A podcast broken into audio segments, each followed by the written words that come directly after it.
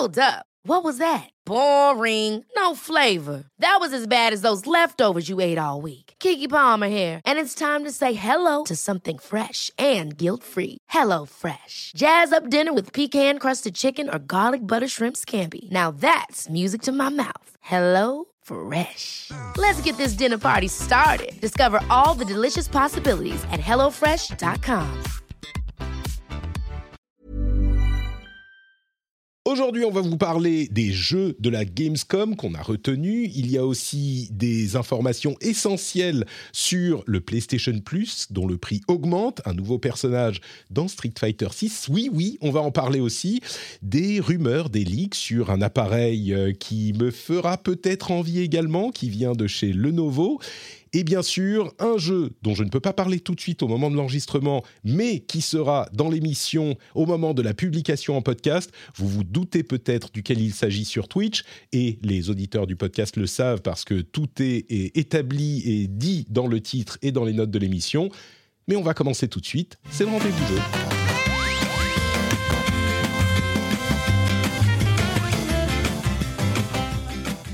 Bonjour à tous et bienvenue sur le rendez-vous jeu, c'est l'épisode numéro 309. Nous sommes encore pour quelques heures en août 2023. Je suis Patrick Béja, j'espère pour un peu plus que quelques heures, et je suis très heureux de vous accueillir pour un podcast euh, plein d'animation et de d'invités de talent et de charme.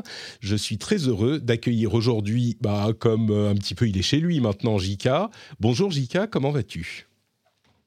Je suis chez moi effectivement. Euh, Là, là, je suis physiquement chez moi effectivement, mais euh, mais ouais ouais bah toujours un plaisir. Peut-être que vous en avez marre de mon temps. Je suis désolé et surtout que je, je crois que je vais revenir la semaine prochaine. Donc euh, Tu donc, sais, euh, voilà maintenant. les gens me avec le contrat en or que tu m'as fait Patrick, je peux pas je peux pas refuser quoi. les, les, les gens me disent qu'ils en ont marre de m'entendre moi depuis longtemps et pourtant je suis toujours là. Donc euh, tu vois, c'est pas un vrai, critère déterminant. On, on est des vieux, on est quand même des dinosaures du podcast. Hein, C'est ça. D'autant Surtout, plus que surtout toi, mais moi. Ouais, tu commences à oh, on est peut-être euh, on commence à arriver au Crétacé, tu vois, c'est pas non plus Voilà, le c'est plus. on a aussi Exactement. Mallory Delicourt qui se joint à nous. Bonjour Malo, comment vas-tu? Bonjour, mais ça va, ça va. J'ai j'ai ça cru va. comprendre que tu avais toi aussi plongé dans Sea of Thieves.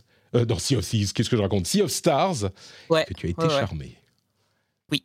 Donc, surtout après Baldur's Gate 3, euh, enchaîné avec ça, puis, ça fait des et puis Starfield qui va arriver. tu vois. Ah, c'est quel, jeu? De quoi parles-tu? Je ne sais pas. De... Oh non, je n'en ai, je n'ai pas le droit d'en parler. Euh, très bien, merci beaucoup Malo d'être là. Et enfin, euh, celui qui est un petit peu le, le co-animateur de mon cœur et peut-être du cœur de certains auditeurs, Daniel Charby, alias Note Dany, Dany qui est là avec nous. Bonjour Dany, comment vas-tu? Oh, bonjour. Eh ben, écoute, je suis très content d'être parmi vous et ça faisait longtemps qu'on n'avait pas enregistré un podcast ensemble. Donc, c'est toujours un grand plaisir. Je disais, juste avant qu'on lance l'enregistrement, que euh, je- ça me fait particulièrement plaisir quand tu es là, parce que on a une, une histoire commune personnelle longue et, et animée et agitée. Et les gens disaient, oh, mais attends, mais alors nous, euh, de quoi? Mais, mais les gens ne peuvent pas comprendre. Ça fait, et je disais, ça fait plus de 30 ans qu'on se connaît, 32, 33, 34 ans peut-être. Et, et donc, Jika nous demandait comment on s'est rencontrés. On en a parlé une ou deux fois, je crois déjà, mais Ouais. est-ce que les C'est toujours bien de rappeler que c'est euh, finalement euh, le jeu vidéo, c'est pas forcément le, le loisir qui isole derrière Ouais, c'est télé euh, à être tout seul au monde, même à l'époque. Et, euh, et ben, c'est grâce aux jeux vidéo qu'on s'est rencontrés. Comment, Pourquoi comment ça s'est passé, Patrick? Pourquoi, Pourquoi, Parce que j'avais un pote de- à l'époque qui s'appelait Julien et qui, qui, m'a, qui était en cours avec quelqu'un, euh, parce que, bon, bref, on va pas dire dans quelle école vous étiez, mais ça me fait toujours rire, et, et qui me dit, euh, Ouah, j'ai un pote, euh, il a une Super Nintendo, vas-y, viens, tu, tu viens chez lui, et puis tu pourras voir comme ça Super Mario World. Et, euh, et- et effectivement, j'ai débarqué chez toi alors que je te connaissais pas. C'est genre, oh, salut, ok, fais voir ta console. C'est bon, tu peux partir là non, mais pousse-toi, pousse-toi. et, euh, et, et- et c'est effectivement autour de ta Super Nintendo qu'on s'est retrouvés la première fois. Et ensuite, ça a continué. Exactement.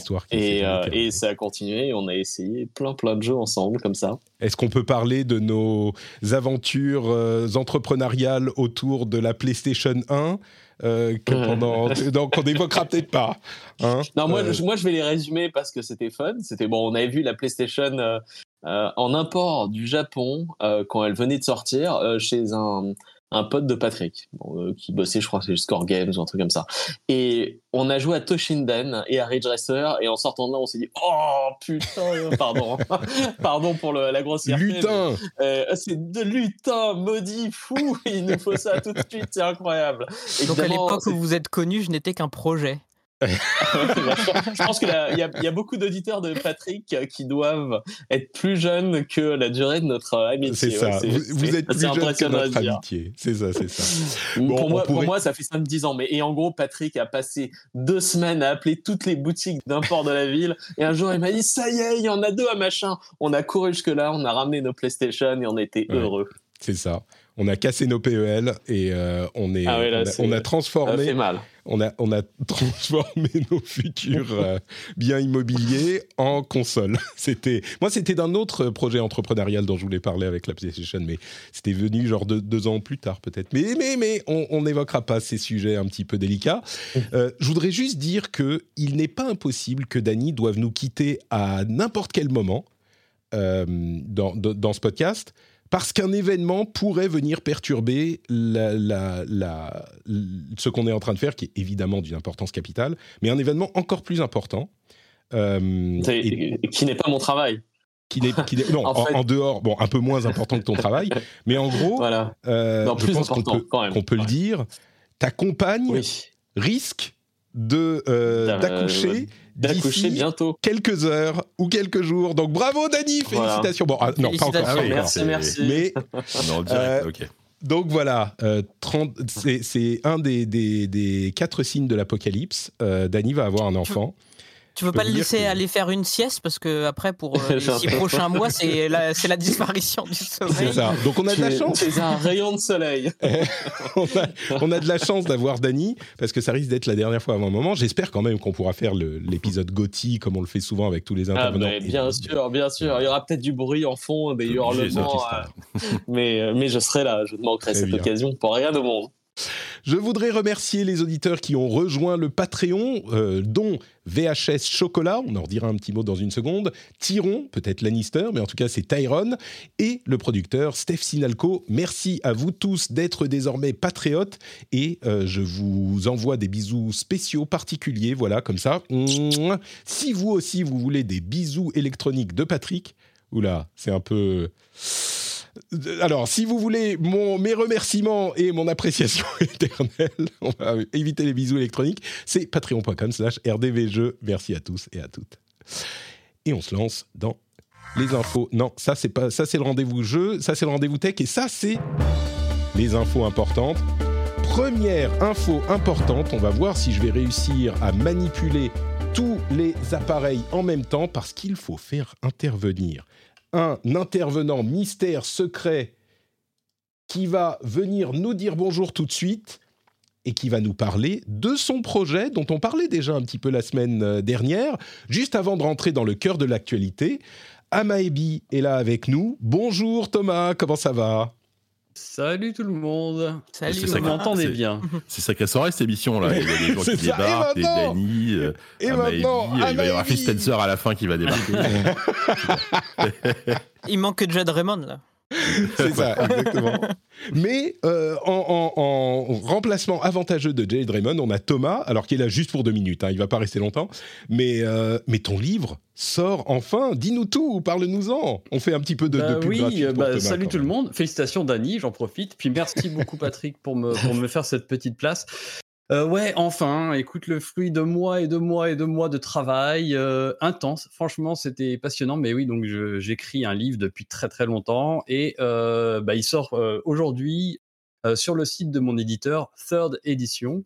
et ça s'appelle Les secrets d'Assassin's Creed de 2007 à 2014, l'envol. donc voilà, c'est une, sorte de rétrospective du, premier pan euh, bah, de la saga Assassin's Creed. Euh, donc euh, du premier épisode jusqu'à la paire Black Flag Rogue. et l'idée c'est d'explorer un petit peu bah, l'histoire des développements et surtout comment les, les, game design, les gameplay ont évolué de d'épisode en épisode. Euh, et surtout, j'ai essayé de ramener de l'humain, en fait, euh, parce que bah, moi, je teste la série depuis le tout début, ce que je raconte dans l'avant-propos du bouquin.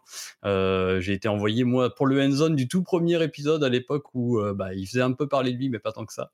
Et, et en fait, j'avais. Donc, j'ai tout testé pour GK, j'ai essayé tous fait. Et j'avais vraiment envie de, de, replonger dans la saga, mais avec un œil différent, pas l'œil du testeur qui est là un peu relou à devoir mettre une note sur 10 à la fin et que je voulais au contraire rencontrer euh, bah, un maximum de personnes qui ont travaillé dessus. Donc j'ai rencontré pas mal de directeurs euh, créatifs, directeurs artistiques, producteurs, euh, voilà, plein de gens vraiment passionnants et j'avais vraiment à cœur de mettre, bah, de mettre en avant ces personnes-là parce que c'est vrai qu'on voit souvent Assassin's Creed comme voilà le l'énième épisode qui sort chaque novembre, chaque octobre Hein, tous les ans euh, et, euh, et, parfois maltraités. Et je voulais vraiment montrer que derrière, bah, il y a des gens ultra talentueux, vraiment passionnés par ce qu'ils font, euh, parfois empêchés, parfois au contraire qui, qui, peuvent se lâcher, qui peuvent créer des super aventures. Et voilà, c'est un peu. Et tu nous parles de ça que j'ai essayé de mettre dans le livre dans le livre. Super. Et donc c'est sur le site de Third Edition que vous connaissez, hein, l'éditeur euh, un petit peu incontournable dans le domaine du jeu vidéo. Et c'est disponible aujourd'hui. J'ai dit demain, c'est dès aujourd'hui. Donc ouais, il sort. Alors il est disponible aujourd'hui, donc euh, en version notamment ce qu'on appelle la version First Print, euh, qui est une édition qu'on va dire collector, une édition limitée.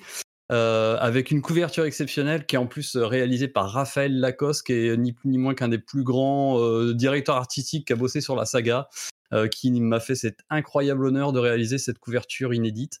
J'ai en plus le voilà que vous pouvez découvrir là, merci Patrick, avec la préface de Monsieur Patrice Désilet, et un peu le papa officiel de la, de la licence. C'est pareil, c'était complètement dingue.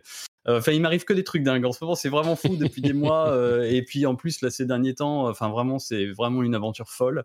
Euh, donc là, voilà. Aujourd'hui, le lancement sur le site de Third. Et je viens d'avoir l'info à l'instant de mon éditeur. le livre sera en librairie cette fois-ci. la semaine prochaine, jeudi prochain, le 7 normalement, 7 septembre. Donc, dispo en librairie, mais là, avant, en exclusivité sur, sur Third Edition. Donc les secrets d'Assassin's Creed, tu peux nous livrer genre un secret pour faire un petit teasing en, 30 secondes, un truc intéressant, euh, une anecdote marrante que tu as noté ou? Écoute, ah là comme ça au débeauté c'est chaud. Euh, non, j'ai appris pas mal de trucs euh, et une anecdote marrante. Non, ce qui est intéressant, c'est marrant avec la sortie de Mirage, c'est que souvent, et on ne le sait pas toujours, bah, certains des épisodes, surtout ceux qui sont très aimés dans cette première partie, étaient à la base censés être des DLC et ah se sont transformés en gros jeux. Et donc c'est très très cool parce que c'est exactement le destin qui arrive à Mirage et donc notamment deux des plus des jeux les, les préférés de cette période par les fans. Euh, étaient euh, initialement prévus pour être des DLC, sont devenus des épisodes vraiment à part entière canoniques. Donc euh, bah, c'est tout le, tout le mal qu'on souhaite à Mirage, qui connaît exactement pour l'instant cette trajectoire-là. C'est très cool. On fait des bisous ah, à Brotherhood, hein, évidemment. Et bien voilà, notamment. Mais pas que, il y a pas justement, il n'y a pas que Brotherhood. C'est ça qui est cool. D'accord. Très bien. Bah écoute, merci beaucoup. si vous voulez en savoir plus, Assassin's Creed de 2007 à 2014, l'envol, c'est disponible sur le site de Third Edition et la semaine prochaine le 7 dans vos librairies. Merci beaucoup, Thomas. On se ah, retrouve dans quelques semaines. Hein. Ça me fait super plaisir. Ouais, ouais, bah, quand tu veux. Il y a, on aura pas mal de choses à se dire. Je, crois, oui, je, crois que dans quelques semaines, il y a une occasion rêvée de, t'avoir dans l'émission. Euh. je vois pas du tout de quoi tu non. Très bien. Merci Thomas. À la prochaine. Merci à vous. Bonne émission. Merci. ciao, ciao. Salut. Bon, très bien. Eh bien, écoutez, on va pouvoir commencer l'émission en propre. Euh, tout de même, une chose que je voulais mentionner, c'est que la semaine dernière, comme vous le savez, on a fait la Note Patrick Community Cup, un moment incroyable partagé avec des auditeurs qui ont fait un tournoi de Street Fighter 6 qui a été euh, d'une euh, d'une excitation totalement incroyable. C'était palpitant. Le vainqueur, VHS Chocolat, a pris la coupe. Alors, c'est un niveau master. Hein. Il jouait son Ryu qui n'est que platine, mais il a quand même euh, particulièrement bien joué dans cette compétition, qui est encore disponible sur la chaîne YouTube Replay, notre Patrick Podcasts. Euh, si vous voulez aller la regarder, je commente. Et, et, non, alors c'est VHS Chocolat qui a gagné la coupe. Euh, la coupe, c'était quoi le, prix? C'était genre un, un, bisou de Patrick. et entre parenthèses, il est devenu patriote après avoir gagné. Donc il gagne et c'est lui qui me fait des cadeaux. C'est quand même gentil de sa part. Mais en, finale, il y avait lui et Gis qui étaient niveau silver. Donc Bon, c'est pas surprenant que VHS ait gagné, mais il a réussi à atteindre la finale, Gis, donc euh, bravo à lui. Moi, j'ai malencontreusement perdu dès mon premier match. Euh, évidemment, le stress de, la compétition m'a pris, mais dans la tradition note danienne, j'ai évidemment euh, accusé ma manette de ne pas fonctionner comme elle fonctionne sur console, et j'ai raté plusieurs coups que j'aurais dû réussir. C'est évidemment pour ça que j'ai perdu contre Julian. Mais bon, la prochaine fois, ça se passera mieux. Je jouerai sur console et ça ira beaucoup mieux. Non, mais c'est les serveurs Capcom, hein. ça ne peut être que ça. les, micro-coupures électriques de l'EDF qui ont été payées par mes adversaires, évidemment. Euh, après cet épisode, on fera un petit truc un peu moins euh, ambitieux que la Note Patrick Community ça sera, COP. Ça sera le Note Patrick Community Clash un 1v1 sur Overwatch avec euh, Julien qui, qui va lancer un défi et on va voir qui est le, plus mauvais de nos, de nos deux euh, supports sur Overwatch 2. Je pense que je, vais, que je vais perdre parce que je suis encore plus mauvais que lui, mais on va voir. On aura la réponse tout à l'heure après ce podcast. Et donc, on en vient, ça fait euh, dix 10 minutes qu'on a commencé l'émission, on en vient enfin un petit peu plus même à, au premier sujet, les jeux de la Gamescom. Euh, alors, la semaine dernière, on vous parlait du salon, de, la présentation, de l'ouverture de la Gamescom, qui était peut-être pas la plus folle et la plus excitante qu'on ait vue de, l'histoire, mais il y avait quand même des jeux présentés là-bas. Et euh, Jika, toi, tu y étais et tu nous as fait une petite sélection des jeux que tu as retenus. On pourra peut-être parler de certains d'entre eux. Dis-nous tout. La, Games... Alors, la Gamescom, c'était comment? Il y avait quoi? Ouais, et c'est vrai que j'écoutais l'émission de la semaine dernière et c'est fou parce qu'il y a vraiment une différence entre euh, ce qu'on voit pendant l'ONL. On, on, l'a regardé aussi, le Pony Night Live, donc la, conférence d'ouverture, qui était globalement pas terrible. Hein. C'est clair que le, le, Pilax, c'était quoi? C'était Alan Wake 2, tu vois, un jeu qu'on a déjà vu plein de fois, enfin plein de fois, qui est déjà annoncé, connu, euh, Little Nightmare 3, etc. Et euh, donc il y a une différence entre ça et effectivement ce qu'on voit sur place dans le salon. Et souvent, d'ailleurs, il y a, y a pas mal de jeux qui sont sur le salon, qui sont pas dans la conférence et inversement. Euh, donc voilà, moi en fait c'est vrai qu'avec euh, grand plaisir je l'ai refait cette année. Euh, j'ai fait trois jours, quasiment trois jours de trois jours de salon. C'était très intense. Là je vous, tu vois, je vous ai listé la liste de tous les jeux que j'ai vus, enfin vu slash essayé. Il y en a quasiment 40, tu vois. 40 jeux en, moins de 3 jours. C'était euh, voilà, mais moi, mais moi j'adore ça pour le coup, voir des jeux, etc. Et, euh, et donc voilà. Alors effectivement, je vous ai listé plein de jeux. Je, je sais pas, Patrick, si tu veux euh, me lancer sur certains jeux, ou alors parce que je, on va clairement pas, parler de tout parce que sinon ce serait long et ennuyeux il y en a un peu trop. Euh, ce que je dirais, c'est que si tu peux choisir, tu nous as mis une petite liste de, de coups de cœur. Si tu peux nous choisir les trois gros coups de cœur, et euh, on parlera des bonnes surprises aussi.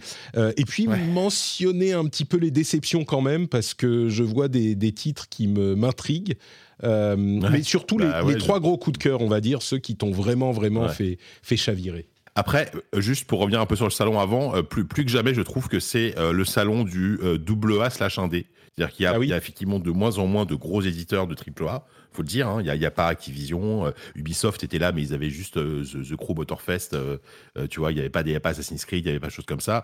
le, plus gros qui était présent quand même, c'était Xbox, effectivement, qui avait un très gros stand, bien plus gros que celui de l'année dernière, où il y avait, il y avait Starfield qui n'était pas jouable, mais qui était présenté en démo. Il y avait Stalker 2. De quel, il y avait jeu tu parles? J'ai pas entendu. Euh, Microsoft. Euh, pardon, euh, le, le chant des étoiles, tu sais le. Ah, non, ça me dit, je sais, je sais pas, ça me dit rien. Le, le titre québécois du, le, titre québécois du jeu.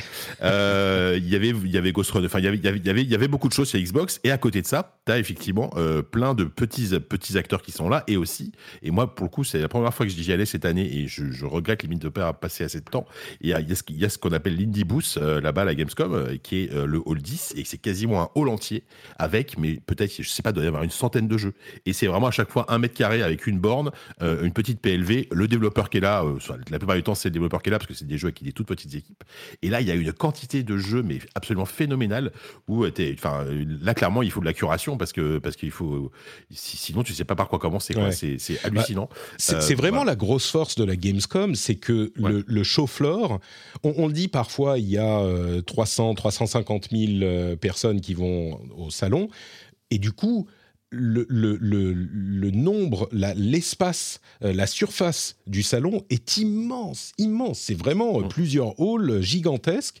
Et donc, il y a de la place, quoi. Il y a de la place pour beaucoup de gens qui n'ont euh, certainement pas l'opportunité de venir ailleurs. Peut-être même des Européens qui peuvent pas aussi facilement voyager aux US, même s'il n'y a plus le 3, ils pourraient aller à des PAX ou des choses comme ça, mais c'est compliqué. Mmh.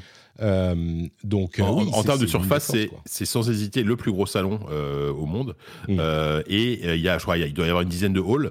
Après, il y a vraiment une, il y a, quasiment deux salons en un. Il y a la partie publique où, bah, où là, où là, c'est comme un, comme une Paris Games Week en version XXL, et la partie business où, moi je passe finalement la, la, plupart de mon temps puisque c'est là que tu prends tes rendez-vous et tu vas avoir des jeux. c'est beaucoup plus bien une close door et c'est là que tu as rendez-vous en direct avec les développeurs qui te font essayer leur jeu, etc. Et, et, cette partie-là est aussi ultra importante juste pour C'est-à-dire que euh, ce qui est intéressant aussi, c'est que toute l'industrie du jeu vidéo, euh, au, moins au minimum européenne, se retrouve là-bas en fait pendant trois jours. Et euh, c'est l'occasion de, de, de, discuter, de, faire du business, dans, littéralement du business. le soir, de retrouver telle ou telle personne au restaurant ou au bar pour, et, de, nous donner des contacts. Et c'est hyper intéressant ça. Tu vas encore, Dany, à la Gamescom ou c'est fini maintenant que tu n'es plus chez Alienware? Euh, ça fait quelques années que j'y suis pas allé, mais je confirme euh, tout ce que JK a dit. Pour moi, c'est le, salon le plus impressionnant que j'ai vu parce que euh, c'est 10 halls et on pourrait dire oui, bon, c'est cool, il y a de la place, ça permet de, de souffler et tout, mais c'est monstrueux tellement c'est noir de monde le, samedi et le dimanche. C'est enfin c'est un mur ininterrompu de gens à côté les, les queues de une heure et demie à Disneyland. C'est c'est sympa. Donc ouais c'est et, et, le côté B2B est effectivement très important et c'est le justement le Enfin, finalement la fois dans l'année où tu as l'occasion de rencontrer tous tes partenaires, les potes des années précédentes et mmh. et il y a une ambiance, je trouve que tu que t'as pas forcément dans les autres pays européens en termes de euh, d'événements similaires. Tu vois, il y a Eurogamer Expo par exemple en Angleterre, pas vraiment pas du tout la même chose. Paris Games Week, euh, il n'y a pas ce côté-là et euh, je trouve que la Gamescom est assez unique là-dessus. Ouais.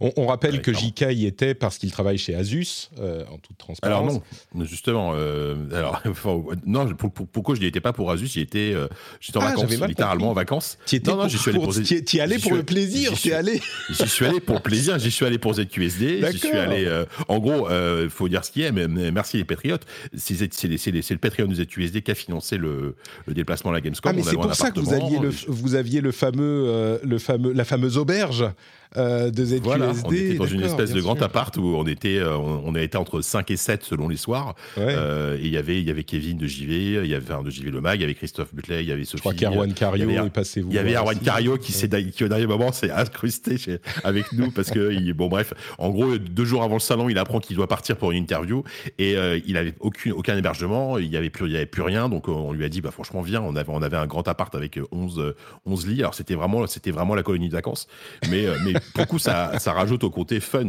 tu vois. Euh, non, non, et du, coup, c'est aussi pour ça que j'ai pu voir autant de jeux, parce que si j'avais été mm. euh, pour le boulot, bah, je serais resté sur mon, sur mon stand et ça aurait été. Euh, je, serais sans doute pas là en train de te parler de tous les jeux que j'ai vus, tu vois. Donc, encore mieux. Très bien. et alors, du coup, les jeux qui t'ont marqué Effectivement. Alors, il y, a beaucoup de jeux que, que, que, j'attendais. En, en, fait, ce qui est intéressant, c'est que j'ai vu très peu de jeux qui m'ont vraiment qui vont vraiment déçus. On le voit dans ma liste de déception, il n'y a pas grand chose. Euh, et c'est vrai qu'il y, a des jeux que j'attendais et j'ai pas été du tout déçu. Euh, c'est par exemple bah, le premier de la liste, c'est of Exile 2. Euh, en fait, une démo qui était super, qui était super généreuse. Donc j'ai pu y jouer quasiment, quasiment trois quarts d'heure avec en plus une présentation de la classe droid par, par un développeur avant de pouvoir aller jouer. c'est quand même un jeu qui va sortir en bêta que l'année prochaine. Et là, en fait, on pouvait, on pouvait tester cinq classes euh, à, plusieurs actes différents et à plusieurs niveaux différents. Ça allait du niveau 1 jusqu'au niveau 45, je crois. Et donc, c'était déjà hyper complet pour un jeu qui est, qui, censé être que en bêta d'ici un an. Donc, ça, c'était hyper impressionnant. Et c'est vraiment, j'ai trouvé ça vraiment mortel. Euh, en fait, c'est euh, ce qui est super intéressant, c'est qu'ils arrivent à garder la complexité, je pense, du, premier. Pass of Exile, c'est un, un hack and slash. Hein. C'est un pur, c'est un pur like. Je mets, je mets un peu de son en fond. On va voir ah si c'est sympa ou pas. vous, vous me dites si ça vous dérange dans le podcast ou pas, c'est le son du trailer que je passerai une fois. Euh, il faut, rappeler quand même améliorer. Hein. Ouais, donc c'est un Diablo-like, hein, euh, c'est purement un and slash. Ce sera un jeu free-to-play comme le premier, et, euh, et c'est hyper beau. Il y a un travail sur les animations qui est formidable, et euh, vraiment le, le, le, comment dire, les sensations d'impact, les, les, les, effets visuels, les effets de, de, de, de sort, etc. À, l'écran, c'est vraiment hyper hyper intéressant, et plein d'originalité. Par exemple, je, je, je, vais pas tout dérouler, mais avec le druide, par exemple, typiquement quand tu joues un druide dans un dans un jeu comme ça, t'as as, as, le ton aspect humain et ton aspect animal, et tu, tu passes de l'un à l'autre pour changer tes pouvoirs. Là, ils ont pris le problème à l'envers, c'est-à-dire que selon le pouvoir que tu veux déclencher, tu vas automatiquement te transformer ou pas en bestiole. Par exemple, tu veux lancer un sort qui, fait sortir des volcans de la terre, bon bah hop, tu, vas être en humain, et tu veux donner des gros coups de, des gros coups de patte, tu vas appuyer sur un bouton, et là, en, une seconde, en même pas une seconde, en une demi-seconde, tu transformes, tu transformes en ours, et là, et là tu commences à, euh, à frapper tout le monde. Euh, et en plus, il y a des interactions entre les pouvoirs et entre les, les, les formes. Par exemple, euh, encore une fois, si tu, si tu lances ton sort de, vol, de volcan, donc qui va créer une sorte de mini-volcan euh, avec de la lave qui sort, et qu'en plus tu actives ensuite un pouvoir sous forme d'ours où tu vas en gros rusher sur, le, sur ce fameux volcan, tu vas créer encore plus de, de lave, etc. Donc il y a vraiment toute une interaction entre les, entre les pouvoirs qui est super sympa à jouer. et voilà, donc vraiment j'ai été assez emballé par, par ce jeu. Et autant j'aime vraiment bien, j'aime plutôt bien des Diablo 4, je trouve que c'est un, un, jeu qui est, qui est, très solide, même s'il a des petits défauts. Euh, autant je trouve que Pass of Exile a l'air, en tout cas, de vouloir vraiment aller plus loin, a l'air de vouloir euh, vraiment bousculer un peu la formule avec plein, plein, plein de trucs super intéressants. Euh, donc vraiment, j'ai été, j'ai été emballé par, par Pass of Exile 2. Et clairement, en plus, je me dis, ce sera un free-to-play, c'est assez fou, quoi pour ceux qui s'en souviennent pas, Path of Exile, c'est euh, le jeu qui est sorti, on va dire, euh, en réponse à Diablo 3 et qui a, euh, il est sorti après, hein, je dis pas de bêtises, et qui sorti, a quasiment en même, en même période, juste après ou juste avant, je sais plus. Euh, et qui a donc cet immense arbre de talent, cette sorte de constellation de talent qui est euh, qui comporte des centaines de nœuds, qui faisait vraiment euh, un contraste assez important avec celui de Diablo au moment où il est sorti, puisqu'il n'y avait pas du tout ce genre de choses. Ok, donc bonne surprise. Donc j'ai entendu très bonne surprise. celui-là.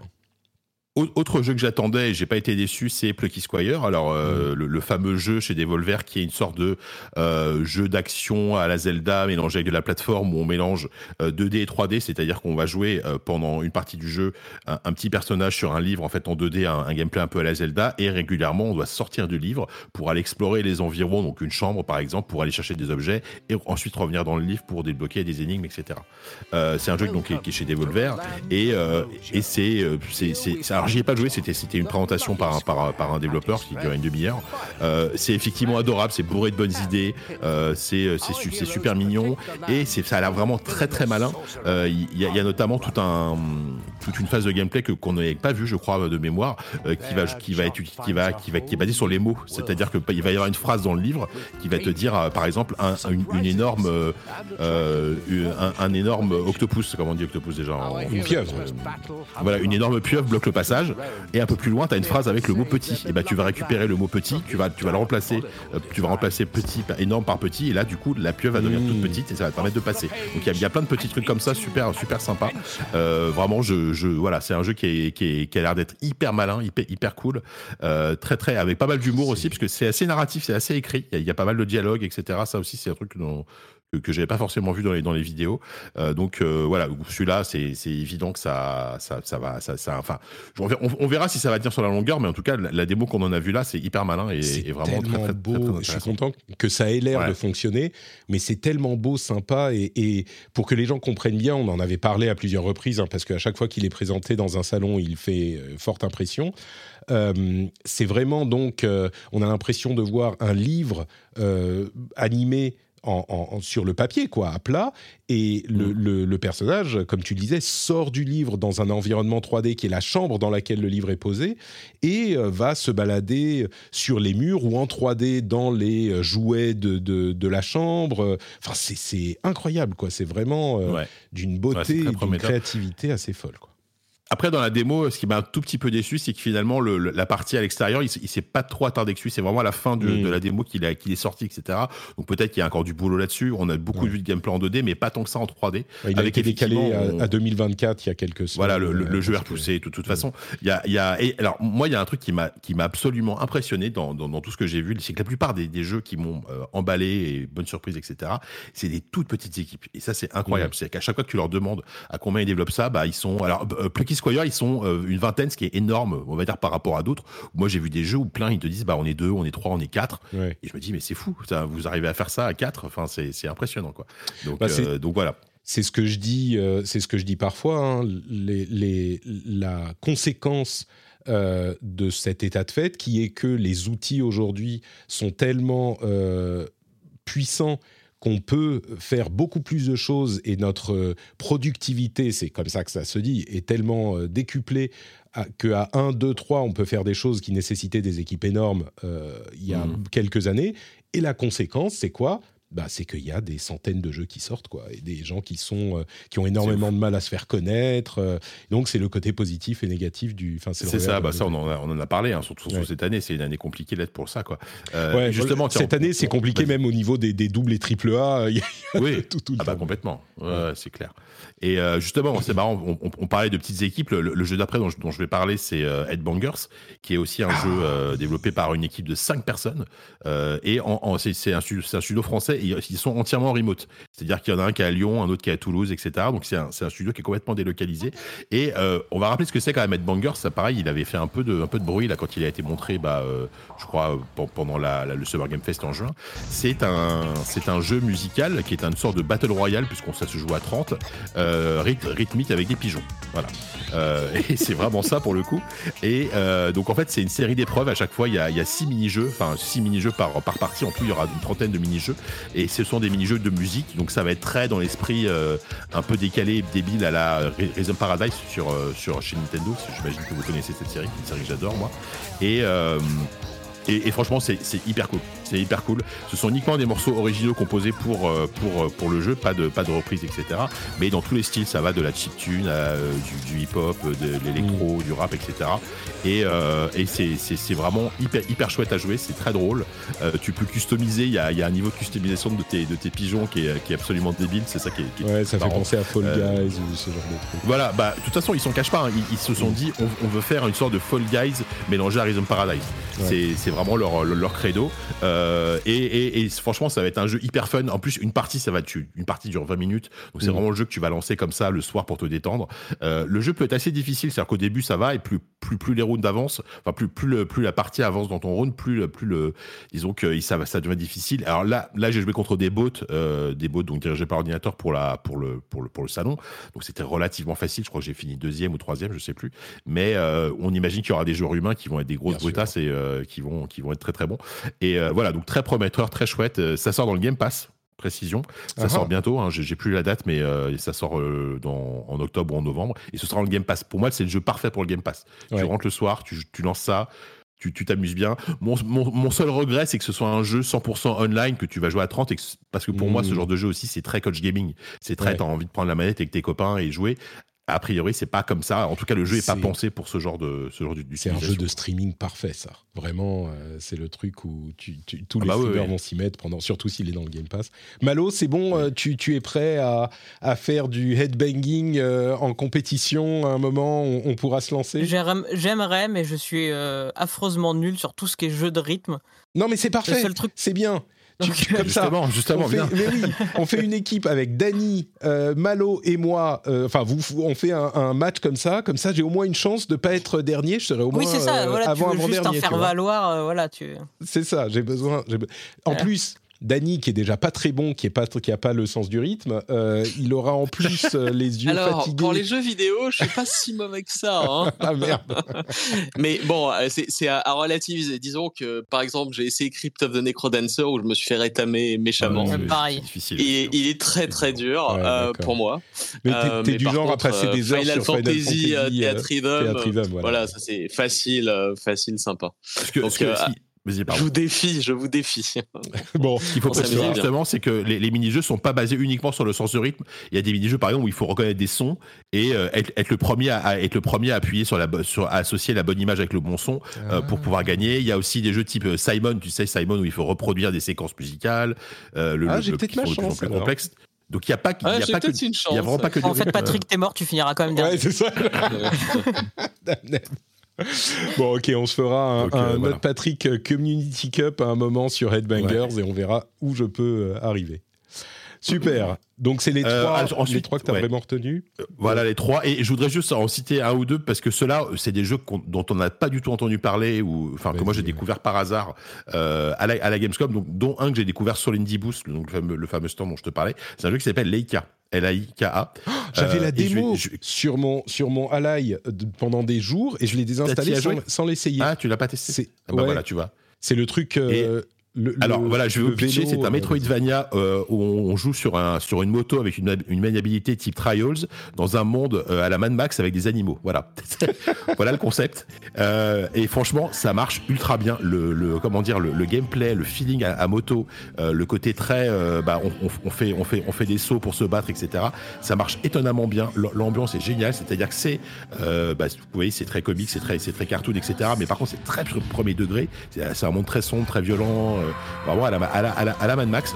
Et, euh, et franchement, c'était une énorme surprise ce jeu parce que je attendais, je m'y attendais pas du tout. Donc, euh, donc euh, voilà, c'est un, c'est un jeu qu'il faut surveiller si vous aimez, euh, si vous aimez hein, ce, ce style de jeu, parce qu'a priori, ça s'annonce comme une sorte de Metroidvania. Et est-ce que c'est un vrai Metroidvania ou c'est un, c'est un roguelite? Ou, non, non, non, c'est euh, pas un roguelite. Enfin, a priori, c'est pas un roguelite. Hein, puisque là, je, de ce que j'en ai vu, t'as- au début, tu as, une vraie histoire que tu suis, euh, t'explores de plus en plus profondément bah, des mines, des choses comme ça. Et il n'y a pas de notion de. Il y a pas de notion de. de enfin, je veux dire, quand tu meurs. De tu die and recommences au checkpoint. retry, ouais. Non, non, Ouais, quand, tu meurs, tu, recommences au, checkpoint. Non, non, ça s'annonce comme un, plutôt vraiment un vrai Metroidvania, un jeu d'action-aventure euh, linéaire, on va dire. Ça sort cette année, effectivement. Et franchement, euh, j'ai été absolument bluffé par ce jeu. Quoi. Mais pourquoi je l'ai désinstallé? C'est c'est je Bah, le revois, ouais. je l'ai- j'avais Est-ce que, le voir. est-ce que la démo est encore dispo Je crois pas. hein. Ah merde Non, Je sais pas, je, je dis ça, mais euh, Bon. je t'avoue que moi, je n'en ai pas entendu parler. C'est. Christophe, euh, c'est Christophe Butlet qui m'en a Il a parlé. l'air super chouette. Il a l'air vraiment Ouais, ouais, cool. Non, mais je m'en cool, souviens maintenant, cool. il m'avait fait vraiment forte impression sur le sur à l'E3 et euh, et je crois que j'ai oublié ce que c'était en fait. Et donc je me suis dit, oh, c'est quoi ce truc? Je le vire. Bah, la démo clair, est toujours on- dispo. hein. Ah, bah, Ah, voilà. merci, Ah, bah, beaucoup. franchement, allez-y, essayez la démo. J'imagine que c'est la même démo que ce que, que ce qui était sur Indie Boost, hein, donc vous, vous allez voir le même contenu. Euh, bah ouais, je trouve ça. oh, oh, il faut il faut aller peut-être 10 minutes pour t'habituer à, la- à la prise en main qui est un peu particulière, mais euh, mais par contre c'est enfin c'est c'est top quoi. Vraiment, j'ai j'ai trouvé ça très très cool. Très bien. Bon, bah, je vais je vais installer la démo du coup. Super. Voilà. Euh, voilà, j'ai il y a- il y a plus- j'ai tellement envie de parler de plein de jeux, mais. euh, bon, vas-y, vas-y, vas-y. Non, mais bah, ju- ju- juste trois mots sur un autre qui m'a surpris. Pareil, j'en attendais rien et j'ai trouvé ça hyper chouette. C'est Space Trucker. Euh, Space Trucker, Ah. pareil, euh, jeu développé par par quatre quatre personnes dans un coin. C'est un, bah, pour le coup, ça porte bien son nom. C'est un jeu de routier dans l'espace. Euh, c'est chez Raw Fury, voilà. C'est un jeu chez Raw Fury. C'est tellement. RMC découverte sur 20. Ouais, grave. Mais en fait, c'est ça. En fait, en, en fait, donc tu, tu es tu es un routier de l'espace, donc tu, tu voyages de système en système. Ton, ton vaisseau spatial est vraiment un camion, un vrai camion avec des, des, des fusées à l'arrière, et tu dois faire des livraisons. Euh, sauf qu'il y a, y a vraiment il y a une super ambiance. Il y a, y a aussi toute une narration à la euh, à la Firewatch parce qu'on on communique avec des gens via évidemment une CB et tu vas pouvoir choisir tes réponses, etc. Donc on sent, j'espère en tout cas qu'il va y avoir une histoire intéressante.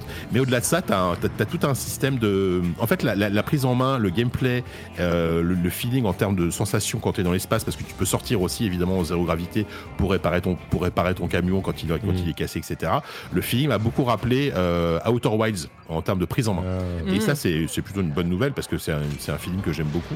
Euh, alors, c'est, c'est- Ouais, ce un sera pas du Outer Wilds dans le style, hein, attention, hein, je vous préviens tout de suite, ce sera pas le, le truc un peu fou d'Outer Wilds, mais Mhm. ça s'annonce hyper fun à jouer, hyper sympa. Euh, un truc, moi, je te dis, un, un- un- les jeux de routier, bon, je, je dis pourquoi pas. Ce qui m'a juste un peu trigger, c'est, enfin, un trigger attiré, c'est plus le côté, bah, c'est, c'est un truc dans l'espace. Je dis, tiens, allons-y, pourquoi pas, quoi. Mhm. Donc, euh, donc euh, franchement, euh, c'est, c'est Mylène, Mylène Lourdel hein, que, qu'on a déjà reçu, qui est déjà dans l'émission, qui me l'a, qui me l'a vendu en disant, viens, viens, viens, j'ai un jeu super à te montrer et tout.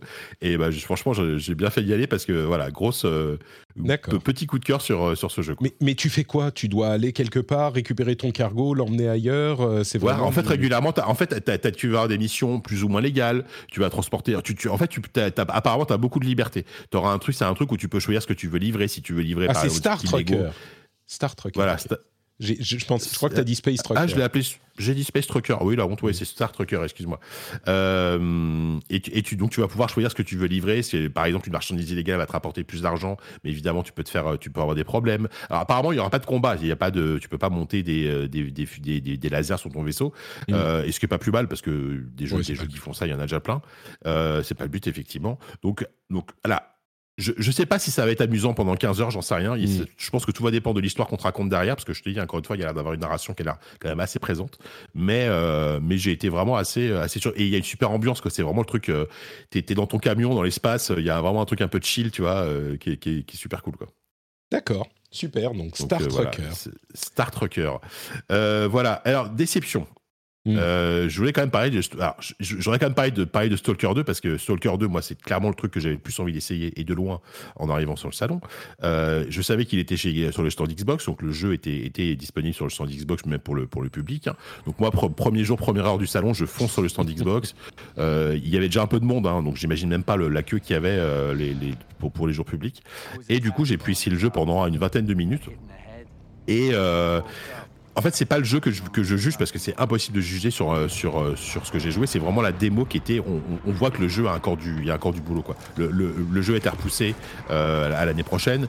On rappelle que c'est un jeu qui est développé dans des conditions extrêmement compliquées hein, parce que c'est un studio ukrainien hein, qui, qui, développe ça. Donc ils sont en pleine. euh, voilà, ils développent un jeu en temps de guerre. C'est quand même quelque chose d'assez dingue. Donc évidemment que. Euh, que, que, que, que, que- que- que il faut qu'ils prennent le temps de, faire le, jeu qu'ils ont envie de faire, et- etc. Et c'est vrai que la démo que j'ai vue, bon, euh, il y, avait encore beaucoup, beaucoup de, soucis techniques, l'IA fonctionnait très peu, et là ce qu'on voit, c'est vraiment, euh, bah, c'est ce que j'ai joué, hein, c'est ce dont j'ai joué. Euh, après, il y a quand même un feeling.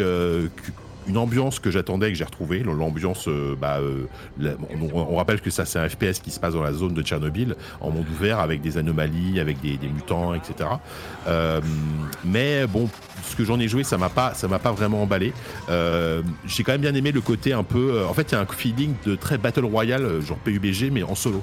C'est-à-dire que tu Mm. vas vraiment passer du temps à, à aller scavenger, à, à looter des trucs dans des maisons pour te, pour te, pour, pour améliorer ton, ton matos. Évidemment, quand, quand t'as 10 balles dans ton chargeur, t'es content, tu vois. Donc c'est plein de trucs comme ça. Euh, t'es, régulièrement harcelé par des par des par des par des euh, factions ennemies donc voilà tu vas te cacher il y a vraiment un truc euh, euh, cachette où on se cache on se planque on avance tout doucement et qui, est- qui est vraiment qui a l'air Mais qu'est-ce qui t'a déçu du coup?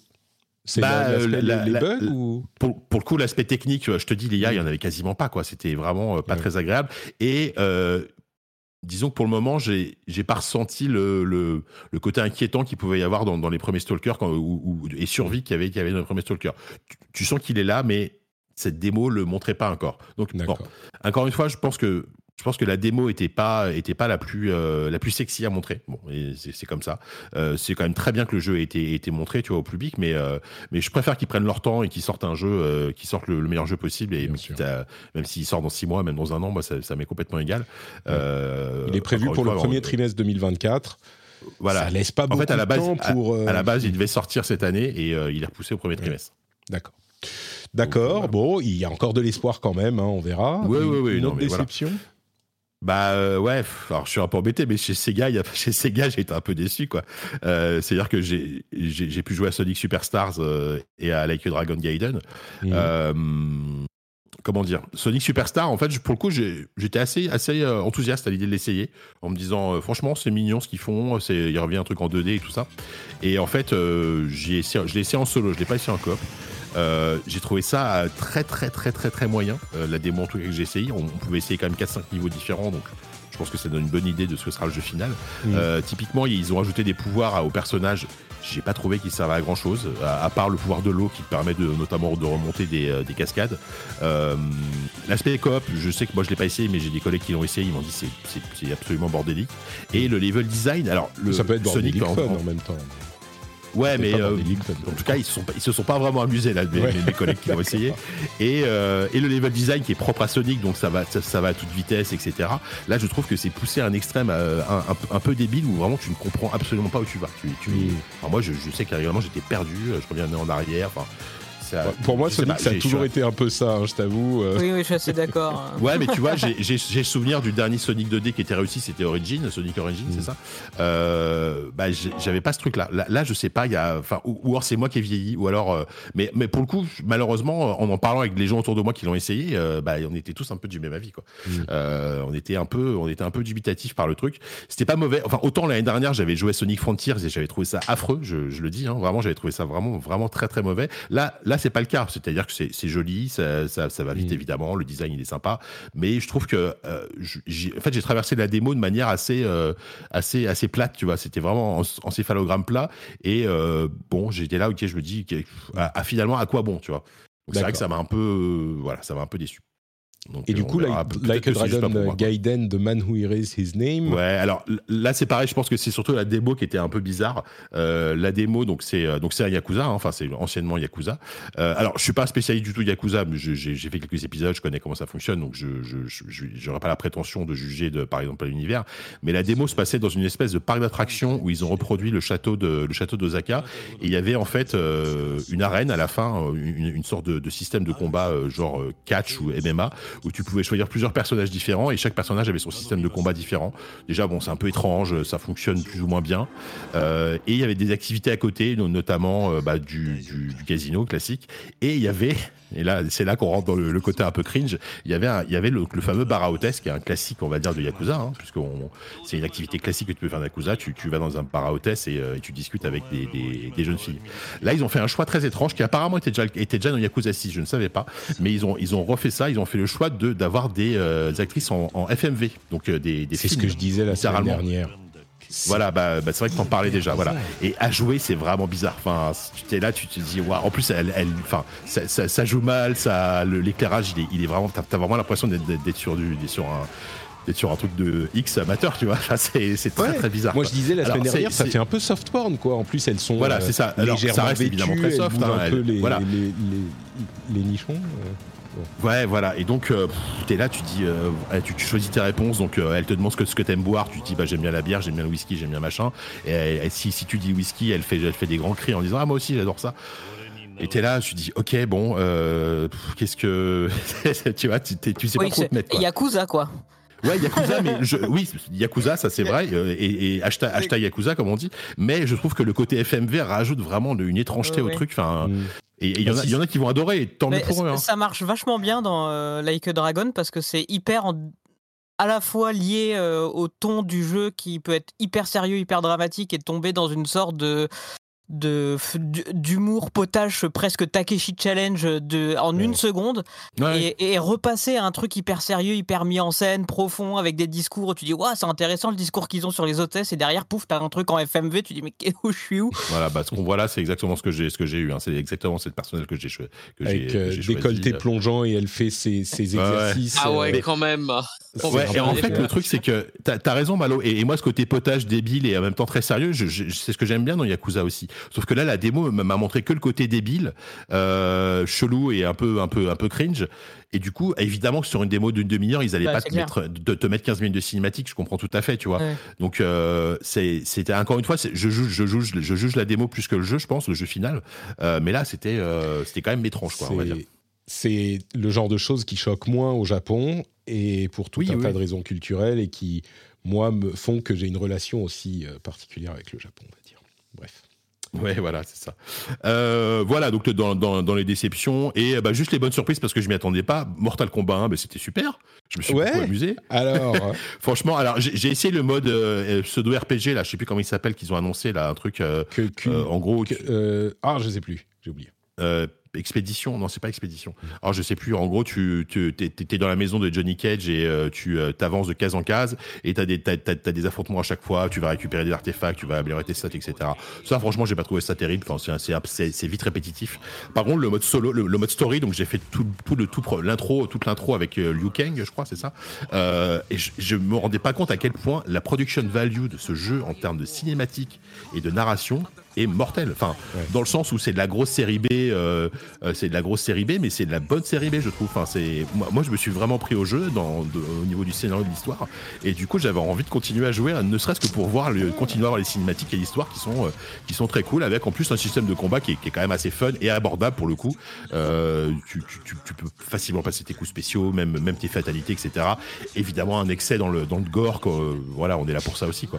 Donc donc voilà, donc plus, plutôt une bonne surprise, Mortal combat. Hein. Je suis à deux doigts de me dire que j'y jouerai peut-être quand il sortira. Eh ben, comme quoi. Tu vois Danny, à hein. l'époque, nous, on était vraiment de l'école euh, Street Fighter et c'est encore le cas aujourd'hui. Et Mortal Kombat, bon, c'était pas aussi euh, précis. C'est une série qui revient de loin, hein. c'est fou. C'est, ah bah elle a toujours été très populaire. Impressionnant le, Je trouve le- le- la mise à jour qu'ils sont arrivés à faire par rapport aux jeux d'arcade des années 90. Mm. Euh, Et effectivement, moi, tu vois, la, la production value et le, le, le- les retouches qu'ils ont fait à Mortal Kombat 1 me donnent envie d'y jouer. Alors qu'à l'époque, je trouvais ça vraiment trop naze. et que j'aimais ni, le gameplay, ni les personnages, ni le jeu. Mais bon, t'avais Street Fighter et euh, King of. Fighters à côté, donc euh, il y avait il y avait de la concurrence. Mais maintenant, je pense qu'il va, il va sortir à un moment où t'as aussi, euh, il apporte quelque chose de très très différent par rapport à Street Fighter 6, je trouve. C'est Ah oui, complètement. Bah, ça, ça, pour le coup, ce sera vraiment deux jeux complémentaires. c'est le avec le 9 où ils ont vraiment vraiment mis l'accent sur la partie solo. Euh, et c'est encore aujourd'hui, et là encore on en parlait la semaine dernière, mais c'est un, un éditeur qui ne fait que ça, NetherRealm Studio, un éditeur, pardon, un développeur qui ne fait que ça, qui appartient à Warner Brothers, qui a énormément d'argent à mettre dans la production de ce jeu. Il y a, euh, je sais plus combien de dizaines de personnages à la base, avec une euh, expérience solo, une campagne vraiment importante, l'équivalent des, des comment ils s'appellent, les Mortal Towers, les Combat Towers, je sais plus, qui est un truc auquel tu peux jouer régulièrement. Enfin, et j'avoue que là, pour la première fois, vraiment, pour moi aussi, même en n'étant pas fan de Mortal Kombat, euh, bah, j'ai un petit peu envie quand même, ne serait-ce que pour le, le solo, quoi. Ça a l'air euh, Ouais, sympa de faire le truc. Dany, tu sais ce que tu pourras faire avec euh, le, le bébé sur, dans les bras. Ah, c'est le 19.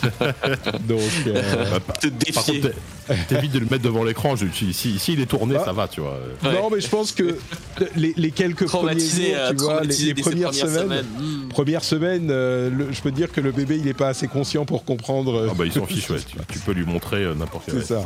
Tu lui fais Donc, une orange euh, mécanique, non, tu lui mets les yeux ouverts, regarde. Ça, je vois bien Dany éduquer son fils comme ça, ou, sa, ou sa fille. Euh, tu vois, le, le- voilà, je vais te, te, te- te- je vais faire de toi le- la personne la plus impitoyable de l'univers et tu pourras enfin me venger contre Patrick dans tous les jeux de combat.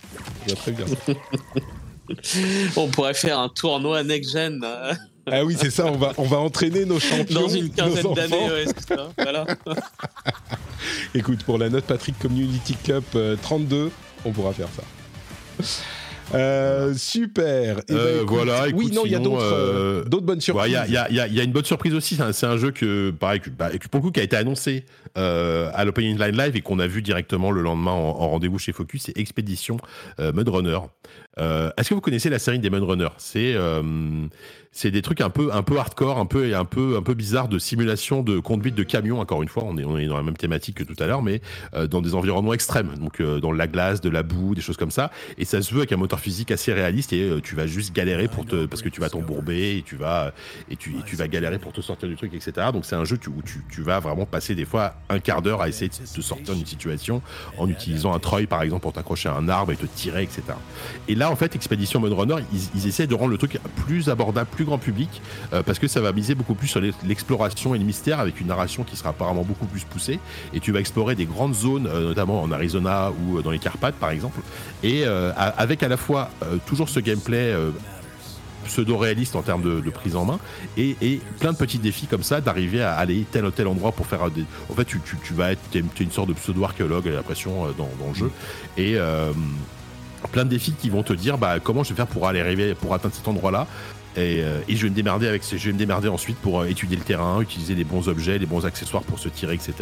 C'est presque une sorte de Death Stranding avec sans, sans les cinématiques et avec un Ah, camion. Je- D'accord. je- je- je- J'exagère un peu, mais, euh, mais voilà. Donc, franchement, j'ai trouvé ça assez chouette. Euh, disclaimer, je préfère vous le dire avant. La, la- la personne qui m'a présenté le jeu, c'est euh, c'est mon ancien collègue Yann François, parce qu'il travaille maintenant chez Focus. hein. Euh, qui c'est un gros fan de ce genre de jeu en plus. Donc, je, je, parle pas du jeu juste pour lui faire plaisir. hein. Je parle du jeu parce que vraiment, c'est une série qui, qui, moi, ne m'intéresse pas du tout à la base, Runner. Ah oui, oui, Et là, enfin, en plus, il m'a, fait essayer le jeu et je me suis dit, mais en fait, euh, c'est plutôt, c'est plutôt fun, quoi. C'est plutôt marrant, euh, c'est plutôt sympa. En plus, c'est assez beau, donc, euh, donc, c'était assez chouette. Bon, c'est bien, il n'y a, pas- y a pas tellement de jeux qui arrivent dans les, dans les semaines Non, et les mois à venir, donc tu auras le temps. Alors, je de- sais pas s'il sort cette année. Je t'avoue, j'ai, pas, pas fait gaffe, mais. euh, D'accord. Mais non, mais Euh, enfin, ouais, 2024, c'est 2023. on- en a parlé 10 000. Oui, bah c'est très bien. 2024, c'est parfait. Gardez-le. euh, Euh, et pour 2024. Dustborn, du coup, c'est le dernier Ouais. Tu sais, c'est le jeu de. Donc, c'est un jeu édité par Quantic Dream. Et c'est euh, le fameux jeu. T'en as parlé la semaine dernière avec euh, un, Ah un truc un peu à la Telltale, avec un groupe de, de copains qui traversent une Amérique un peu post-apo, tu sais pas trop exactement. Bah, pareil, su- super. Là, j'y ai pas joué, mais j'ai une démo, su- super feeling sur celui-là. Avec. La, force du jeu, d'être vraiment les personnages, donc les cinq, euh, les, quatre ou cinq personnages euh, qui, t'accompagnent. Toi, tu incarnes uniquement la, personnage à la guitare là, bah, qu'on voit là, hein. et tu peux effectivement avec tout un système de dialogue, euh, tu peux. euh, en fait, ils ont tous des plus ou moins des super pouvoirs et ils peuvent, ils peuvent s'en servir en fait, notamment en combat. Les combats, c'est pas forcément le truc le plus intéressant que j'ai trouvé. Bon, ça, ça, fait le taf, mais régulièrement, c'est des sortes de petits combats en arène, façon beat'em all. Bon, c'est pas, c'est pas raté, mais ça a l'air euh, relativement anecdotique. Par contre, le côté euh, narratif, l'histoire a l'air super chouette. Et euh, il y a aussi toute un- une partie musicale, parce qu'en fait, ce- ces, ces gens-là ont un groupe de punk. Donc régulièrement, tu vas devoir faire des petits, des petits concerts sur la route, des petits concerts sur la route, etc. Mais surtout, ça a l'air vraiment bien écrit. Mais les concerts, un tu joues genre jeu de rythme Ouais, voilà, et ce sera une forme de jeu de rythme euh, pour, pour faire, pour faire ta, ta musique. Et en plus, comme, dis- comme, comme, comme disait le développeur, vu, vu que c'est un groupe de punk, si tu, si tu fais n'importe quoi, c'est pas grave parce que euh, parce que c'est le principe d'un groupe de punk aussi. Donc tu peux, tu, tu peux te rater, quoi. C'est pas, c'est pas trop un souci, quoi. Euh, donc voilà, mais il a l'air d'avoir de super, de super personnages. Ça a l'air très bien écrit. Donc, euh, donc pareil, celui-là, en fait, à la base, il m'attirait pas trop. J'aimais pas trop le style graphique et tout ça. Et en voyant vraiment le jeu, on a une présentation complète, ça m'a, ça m'a beaucoup plus donné envie. Donc, euh, donc, donc, bah, bonne surprise. hein, ça fait partie des, des bonnes surprises. Dustborn, très bien. Voilà, voilà. Voilà, alors voilà, on, donc euh, après que voilà, Cocoon, Ghost Runner 2, c'est des jeux que j'ai j'ai surkiffé, euh, mais bon, je ne vais pas y revenir. Alors, quoi- quoique Cocoon, je sais pas si vous voyez ce que c'est. Ça me dit quelque chose, je sais qu'on en avait c'est parlé. le- euh, C'est le nouveau jeu du- d'un d'un des, d'un des anciens de Playdead, donc euh, Limbo et Inside. Euh, c'est un jeu en vue, en, on, on Ah oui, bien euh, sûr. C'est le truc où tu as les de- univers dans des, dans des sortes de Dans des globes euh, dans des que boules. tu... Ouais. Oui, oui, oui. Et- Là aussi, à la le à est- l'E3, ça avait été... Oh là là, et j'y ai joué euh, sur le stand Xbox, il y était, hein, j'ai joué euh, ouais, une demi-heure facile. Qu'est-ce que c'est Enfin, pff, en, en termes d'univers, c'est incroyable. En termes de gameplay, c'est euh, c'est plus un jeu de puzzle, on va dire. Il y a, il y a, il y a- il y a quelques combats, mais c'est plus des, euh, des combats où tu dois réfléchir. Et euh, c'est ça a l'air d'être. Enfin, c'est- c'est c'est super beau, c'est super original. La, la- la façon dont tu plonges dans des univers via, via des boules, enfin, le- l'effet, rien que l'effet de- d'aspiration voilà, qu'on qu'on voit là sur, à l'écran, euh, il, est, il est vraiment hyper, hyper chouette. Euh, vraiment, j'ai été, j'ai été vraiment emballé par ce jeu, euh, par ce jeu.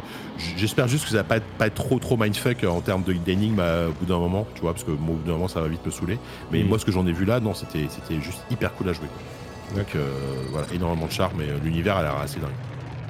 Cocoon. Voilà, Cocoon à surveiller. Et je pense qu'il sera le Game Pass parce que tous les jeux qui étaient sur son Xbox, à quelques exceptions près, euh, seront, seront dans le Game Pass à- au, moment, au moment de leur sortie. Donc, euh, ah bah, il sort le 29 septembre. Ah bah voilà. Comme ça, euh, c'est- Mais Mortal. Kombat, le- Il y a, y a. Starfield dans une semaine, enfin demain pour l'Early Access. Euh, Voilà. Mortal Kombat le 19. Euh, Il y a sea of, Sea of Stars dont on va parler dans un moment. Le Cocoon qui est aussi. Mais je crois que c'est le quoi. moment où je peux utiliser ce euh, jingle qu'on n'a pas utilisé depuis un moment mais qui est toujours euh, dans notre tête. C'est. Il y a d'autres jeux. Voilà. Je pense que ça résume bien la situation. Ah bah là, Moi- oui, il y, a- il y a effectivement, il y, a- il y a aussi le DLC de Cyberpunk euh, 2077 qui est quand Oui. même un gros morceau. Ah, sept- et ça, c'est que septembre. hein, On parle même pas d'octobre. Mais bon, Euh, oui, parce qu'octobre, il y, a de la- il y a de la matière aussi. Je voudrais mentionner octobre, un Ah, c'est truc pire. que- qui était passé, qui m'était, que j'avais pas du tout vu passer. Euh, c'est un jeu qui s'appelle Bye Sweet Carol, qui, qui veut donc dire euh, au revoir euh, douce Carole, qui est un jeu euh, en, en style dessin animé de Disney, vraiment genre le, le style graphique, ça fait penser à Cendrillon, quoi. Et ça a l'air d'être en, en genre, je sais pas, pas plateforme, mais enfin, on est sur un plan en 2D et on déplace 2D, le ouais. personnage. Et on peut donc observer les différents, les différents éléments du décor, etc. Et on est dans une grande, euh, euh, une sorte de, de manoir.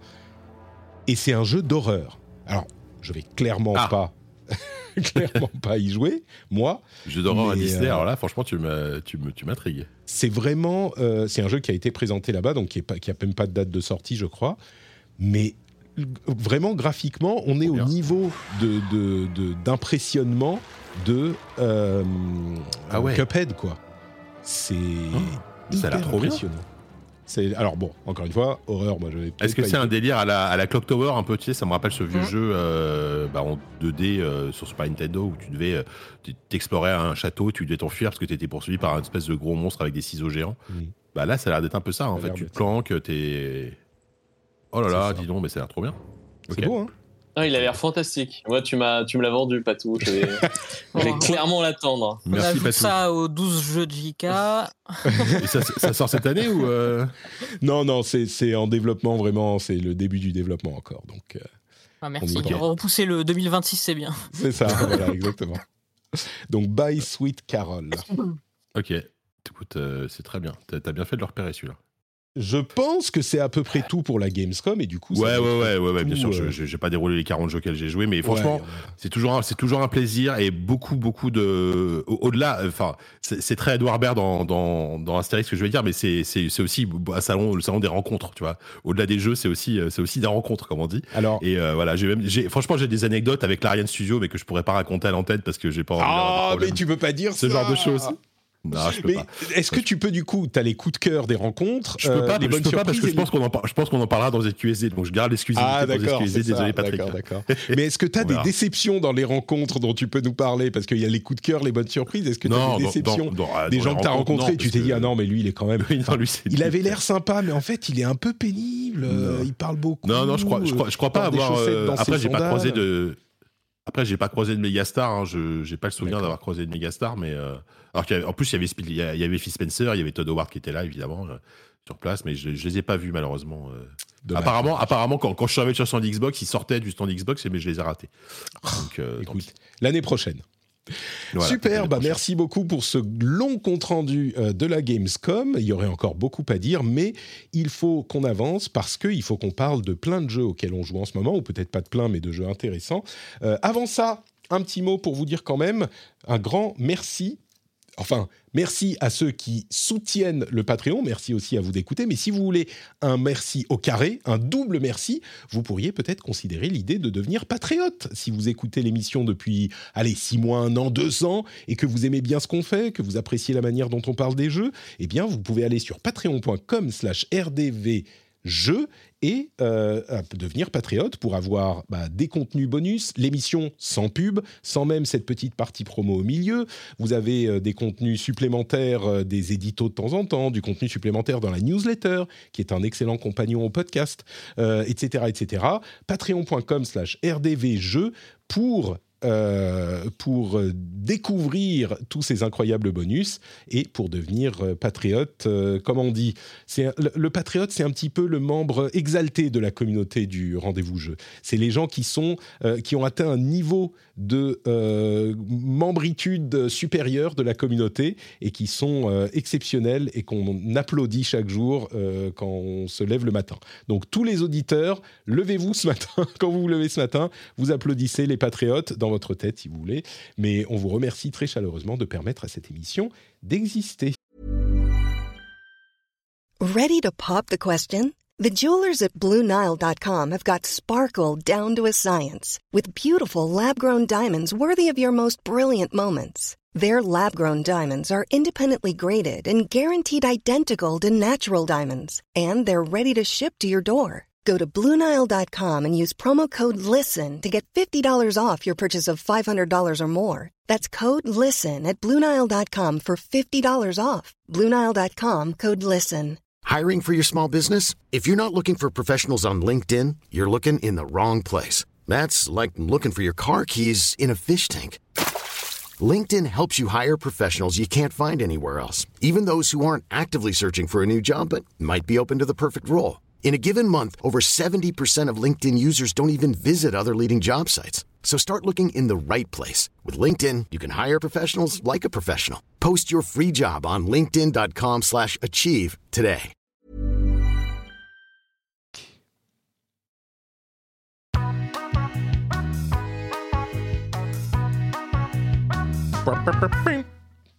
Et nous revoilà euh, avec les jeux auxquels on joue en ce moment. Alors, Comme je vous le disais, comme je vous le teasais en début d'émission, le premier d'entre eux, c'est un segment qu'on a enregistré euh, un peu plus tôt avec Erwan, alias Fumble. Et puis je peux vous le dire maintenant, je peux vous le révéler, c'est bien pour parler de Starfield. Et c'est ce qui fait que vous avez eu votre podcast un tout petit peu plus tard, peut-être que euh, habituellement.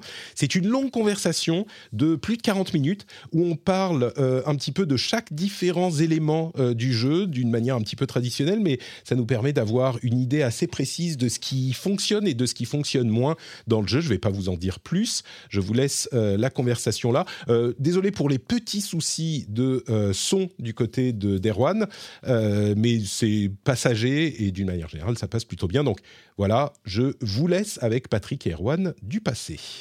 Et nous voilà donc avec Fumble pour parler du jeu mystère, qui n'est pas un jeu mystère, euh, qui est évidemment Starfield, vous vous en doutiez, le NDA est tombé puisque vous entendez ces mots et ces paroles. Bonjour Fumble, bienvenue dans le rendez-vous jeu, comment vas-tu? Salut, bonjour tout le monde, ravi d'être là, merci pour l'invite. Je, je, on discutait un petit peu avant de lancer l'enregistrement. Euh, tu es sous l'eau, tu es complètement surchargé. Donc, euh, merci triplement de prendre le temps de venir avec nous. Fumble, qui est euh, chez IGN France aujourd'hui, qui a fait, euh, qui est passé par, par plusieurs rédactions prestigieuses et historiques de l'univers du jeu vidéo. J'imagine que la plupart des auditeurs reconnaîtront le, le pseudo. Est-ce que tu peux te présenter quand même en quelques mots pour ceux qui sont trop jeunes, les, les rares qui sont nés il y a, je ne sais pas, quelques années à peine et qui écoutent bah, euh, oui, euh, Erwan Lafleuriel, alias Fumble, rédacteur en chef d'IGN France depuis euh, 8 ans environ, là, bientôt. Euh, c'est bah, le plus longtemps passé dans une rédaction. Mais ouais, mais ouais. J'ai jamais passé autant de temps dans une rédaction. Avant, j'étais chez Gameblog. Je suis resté 5 ans. Je suis passé par Monde Persistant. qui est, je suis resté 3 ans, 3-4 ans. Et euh, au tout début, c'était Joystick euh, en 2003. Donc là, je, là, en octobre, je fête les, 20 ans de. Enfin, même maintenant, je fête mes, mes, 20 ans de carrière. On va, on va, on va arriver à Starfield, mais c'était seulement 5 ans que tu étais chez Gamecult. Chez Gamecult, l'erreur. Chez Gameblog. euh, tu sais, les deux sont, sont dans la. Dans la... Ans, hein. Ils sont toujours associés dans ma tête euh, dans l'antagonisme qui les caractérisait. Ah bah c'est le lore français. Ouais. C'est ça, l'une des grandes histoires de, de, la presse. Mais c'était 5 ans que tu étais chez Gameblog. Moi j'ai l'impression que la ouais, période était... De 2010 à 2015. Bah, c'est long quand même. Tu sais, c'est peut-être mais parce ça que moi, passe de plus en plus vite et du coup, IGN France, oui, ça, ça m'épate, mais ça fait bien 8 ans. Ça fait 8 ans dessus. C'est incroyable. Et ça fait euh, depuis 2019, je crois, enfin depuis 4 ans que je suis tout seul dessus en fait. Ouais, c'est toi qui fais tourner moi, la, moi la qui boutique. Quand Webedia a laissé tomber euh, la licence. C'est ça. Bah bref. Et bon, donc, écoute, peut-être qu'on on refera un petit peu euh, l'histoire euh, de Fumble et du coup de la presse euh, vidéoludique en France. Mais aujourd'hui, on est là pour parler de Starfield. Et euh, Starfield, bah, c'est évidemment la grosse sortie Xbox de la rentrée, possiblement. Et ça, c'est le la grande question. Est-ce la plus grosse sortie de la rentrée? Il y a de la concurrence, c'est sûr, mais tout le monde attend la réponse. Là, au moment où on enregistre, il, le, le, NDA n'est évidemment pas encore tombé. J'ai aucune idée de euh, la qualité du jeu, ou en tout cas de l'appréciation qu'en ont les, les, les testeurs. J'ai pas vraiment parlé aux amis. Euh, par contre, ce que je sais, c'est que tu as beaucoup à dire dessus. Tu as passé euh, combien T'en es à combien maintenant? 130, euh, 140 heures, et tu as écrit genre 450 pages sur pour ton test pour IGN, pour IGN.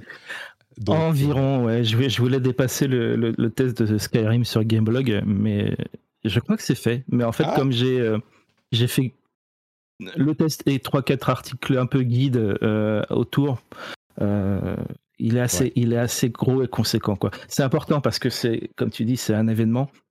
je ne sais pas si c'est le, le, jeu de l'année, ça, ça va être très varié pour les gens de toute façon le jeu de l'année. Par contre, c'est un événement de l'année. Euh, c'est une nouvelle IP euh, Bethesda. C'est vraiment pas rien quoi. C'est pour ça qu'il y a autant de, hype.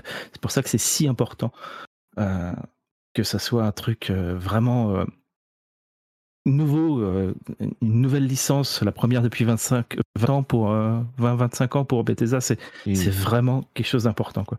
Et puis c'est Donc, important, euh, pour, euh, euh, c'est important pour Microsoft aussi, pour Xbox, parce que c'est leur première euh, vraie exclue depuis un moment, et puis celle sur laquelle ils tablent vraiment. On a vite passé sous le tapis Redfall. Euh, Mm. et, et- et donc là, bon. Il y a eu énormément de discussions, peut-être qu'on en aura parlé dans, Eh oui. dans C'est l'enregistrement. pour ça lui-même. aussi qu'il faut, Énormément de euh, c'est pour ça les- qu'il faut faire un gros test, euh, Ouais. bien précis et argumenté, parce qu'il faut aussi se blinder soi-même. Il faut être Ouais. inattaquable en fait sur le test. Donc c'est pour ça que Et c'est voilà, marrant en plus, paquet. Un, un truc auquel les auditeurs ou les lecteurs euh, ne pensent pas toujours, c'est que un testeur est un petit peu seul face à son jeu.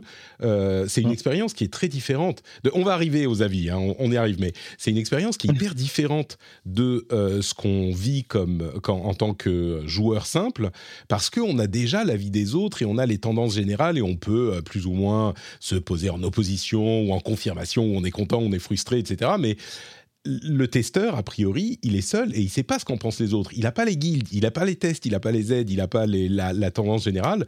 Et donc, euh, oui, c'est un exercice qui est un peu particulier. Du Surtout coup, sur Starfield. ouais, bah oui, qui, sur lequel Bah, c'est très polarisant. Donc, euh, à mon avis, on, Je on vais, est je vais mentionner ouais. maintenant, mais il y a des gens qui ont vu donc le leak euh, de ces derniers jours et qui ont commencé Mhm. à essayer d'en tirer les conclusions et les leçons, enfin, de, de tirer des conclusions sur le jeu lui-même, genre euh, ah on ne peut pas marcher d'un bout à l'autre de la planète, euh, donc ça veut dire que le jeu est nul. Et je comprends que ça ne réponde pas à la promesse d'exploration universelle machin du jeu, mais et les autres qui ont commencé à dire non mais enfin tu ne te rends pas compte, c'est inutile pour le jeu, donc ça veut dire que le jeu est génial. Alors que enfin on ne peut rien juger sur un petit mini leak et une info, une feature. La vraie vrai. réponse, elle arrive avec les vrais tests, des vrais journalistes comme le tien. Dis-nous le suspense, on l'arrête. Euh, est-ce que, je vais pas dire s'il est bien ou s'il est pas bien, mais est-ce qu'il répond à tes attentes? Est-ce qu'il te plaît ou pas? Et puis après, on partira dans une, une discussion plus poussée. Alors, Starfield, euh, bah, euh, les notes sont tombées. hein. Moi, je lui ai mis euh, 9 sur 10. Voilà, c'est-à-dire qu'il y a des.